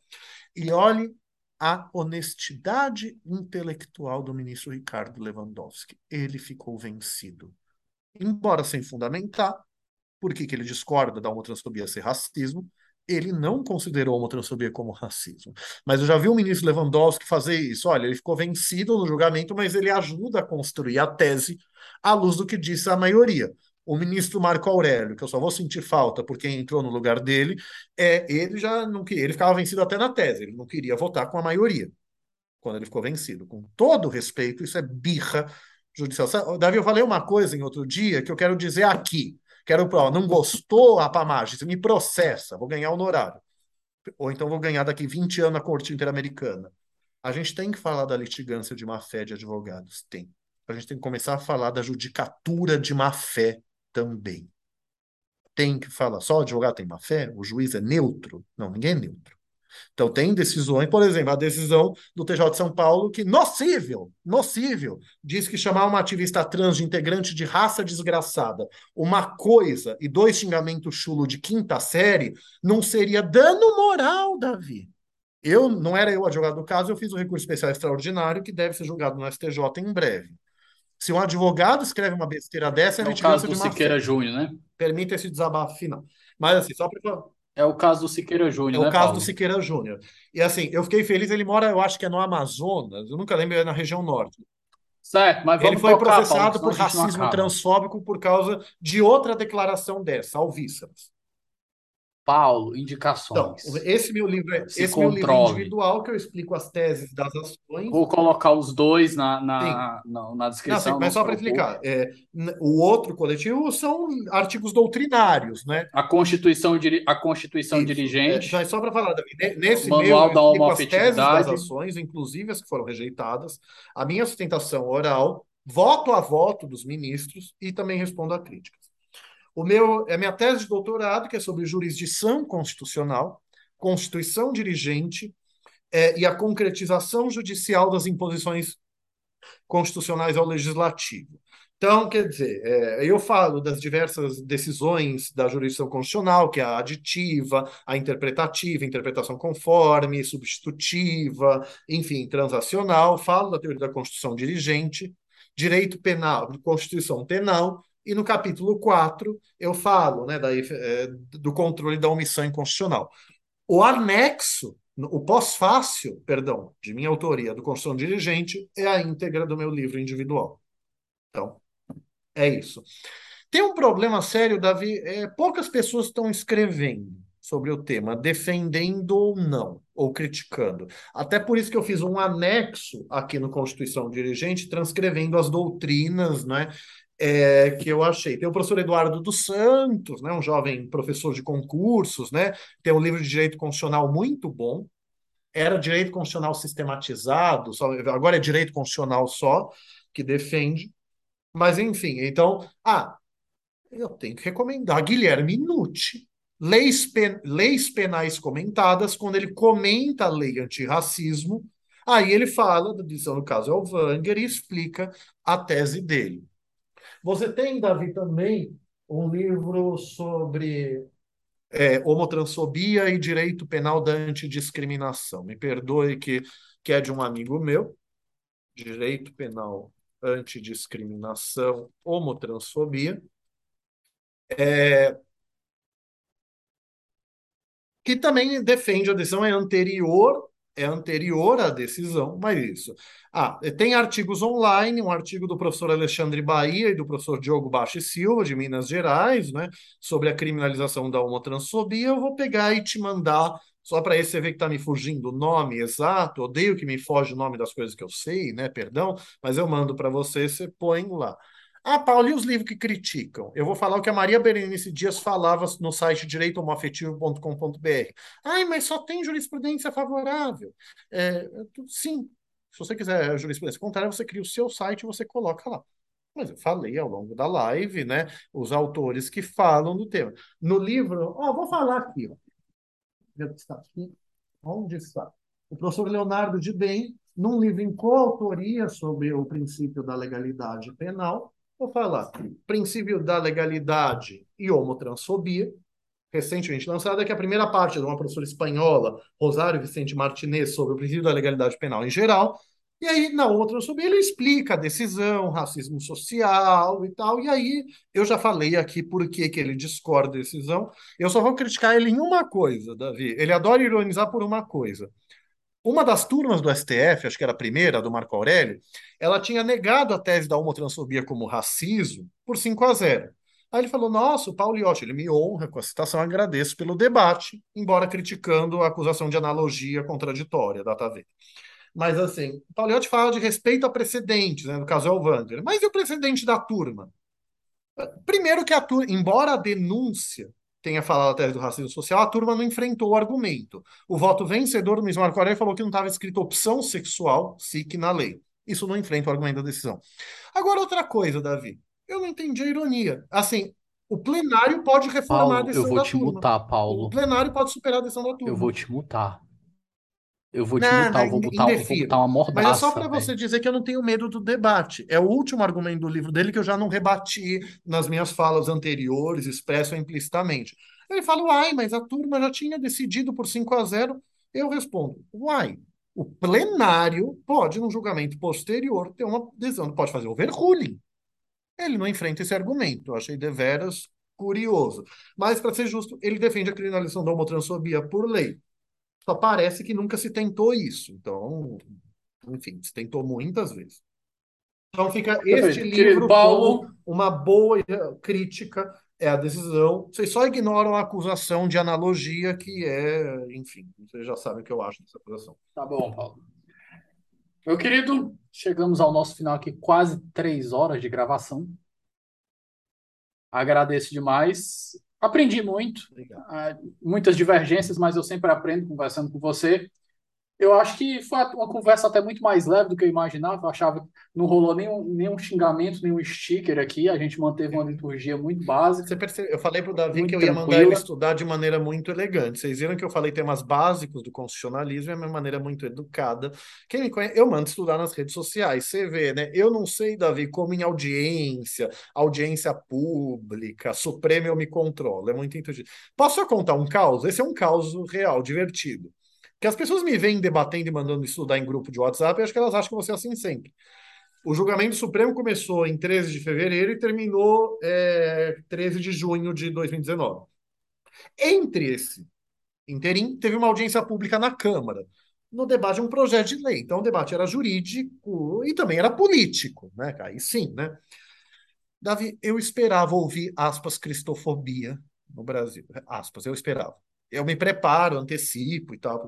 O que eu não esperava era ouvir, aspas, existe mais cristofobia do que homofobia no Brasil. Fecha aspas. Eu sempre brinco. É, houve crimes contra a honra contra o ilustre deputado que falou isso? Não, mandei ele estudar. Não, eu falei só para ele. Primeiro eu olhei com uma cara para ele assim, meio uma cara da RuPaul, né, dizendo really queen, né? Sério que você está me falando isso? Eu falei assim, eu falei, deputado, com todo o respeito, não tem cristão sendo morto por ser cristão no Brasil. Com todo o respeito, não tem cristão sendo demitido. Aí me falaram depois, quando eu falei umas cinco vezes com todo o respeito, era eu querendo jogar alguma coisa nele. Olha, é, jogar não, né? Mas enfim, olha como eu sou elegante nesses momentos é, mais formais ali. Eu acho que é o professor Alex, que no livro Conceito de Direito, eu vi você é, se divertindo com a crítica do Joseph Haas a ele um dia no Twitter, eu não vejo Twitter. Eu acho que é lá que ele fala, né? O respeito à liturgia, ainda que por hipocrisia, e no meu caso não era hipocrisia, ele é importante. Por quê?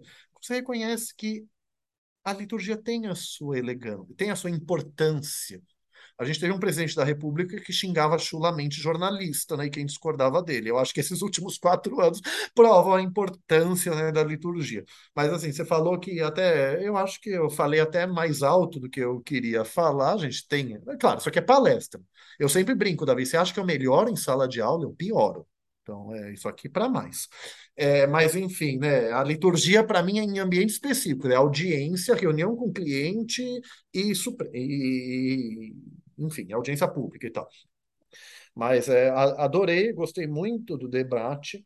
Eu sempre falo, Davi, as pessoas devem achar que eu não respeito a opinião alheia. Com todo respeito, eu não respeito inépcia. E eu não acho que eu tenho que respeitar é, argumento inepto. Eu acho que num debate jurídico a gente tem que ter argumentos jurídicos. Veja, é, nossos vieses à parte, você é o campeão do viés da confirmação e não vou aceitar sua réplica sobre isso, mas enfim, veja, eu reconheci no critério da decisão do Barroso do piso da enfermagem, que eu também discordo, mas não, olha, aqui tudo bem, porque a aplicação do princípio da proporcionalidade tem um pressuposto, que é o estudo científico.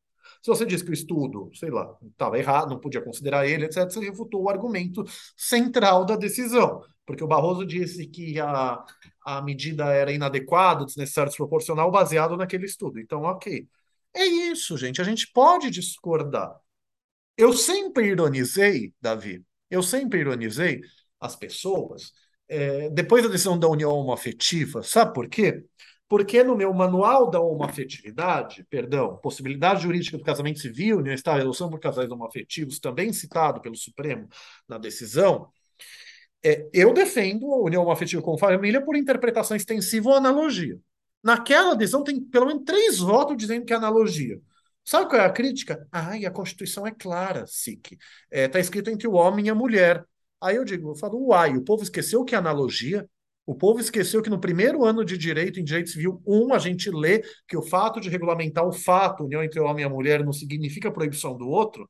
Então, eu sempre falei, Davi, ai, o povo esqueceu que é analogia? Aí, numa decisão que diz que não fez analogia, o povo acusa ela de analogia. Aí eu mando vocês estudarem e você ficar bravo comigo. É, pois é. Mas obrigado pelo bom debate, adorei também. Acho que as divergências são saudáveis, é, pelo menos para terceiras pessoas, elas podem formar suas opiniões. Vai ser sempre um prazer voltar aqui e parabéns pelo sucesso. Ele é merecido? Ah, ele é sim. Mas é, então, parabéns pelo sucesso. A gente pensa, né? Hum, não, então, parabéns. É muito legal o que você está fazendo aqui nos 11 Supremos. Espero conseguir ver podcast. Eu espero que eu vou processar você, o seu dever constitucional de transcrever tudo para eu poder ler depois. Mas parabéns por isso. Confia, um dia eu faço isso. Paulo, querido, fica aqui meu abraço. Espero que a gente não demore muito, né? Acho que a última vez que você participou, a gente não tinha nem 50 episódios ainda. A gente já vai agora para o, acho que o seu é o 116. É, então, a gente já correu bastante de, de, desde, desde que a gente gravou da última vez. Você é o único que é pior é isso, que pessoal. o Leonardo de Bem e o João Paulo Martinelli. Você não consegue terminar o livro deles, eles lançam nova edição. Que bom que eles me mandam. Mas, enfim. Então é isso, pessoal. Nós ficamos por aqui. Forte abraço e até a próxima semana.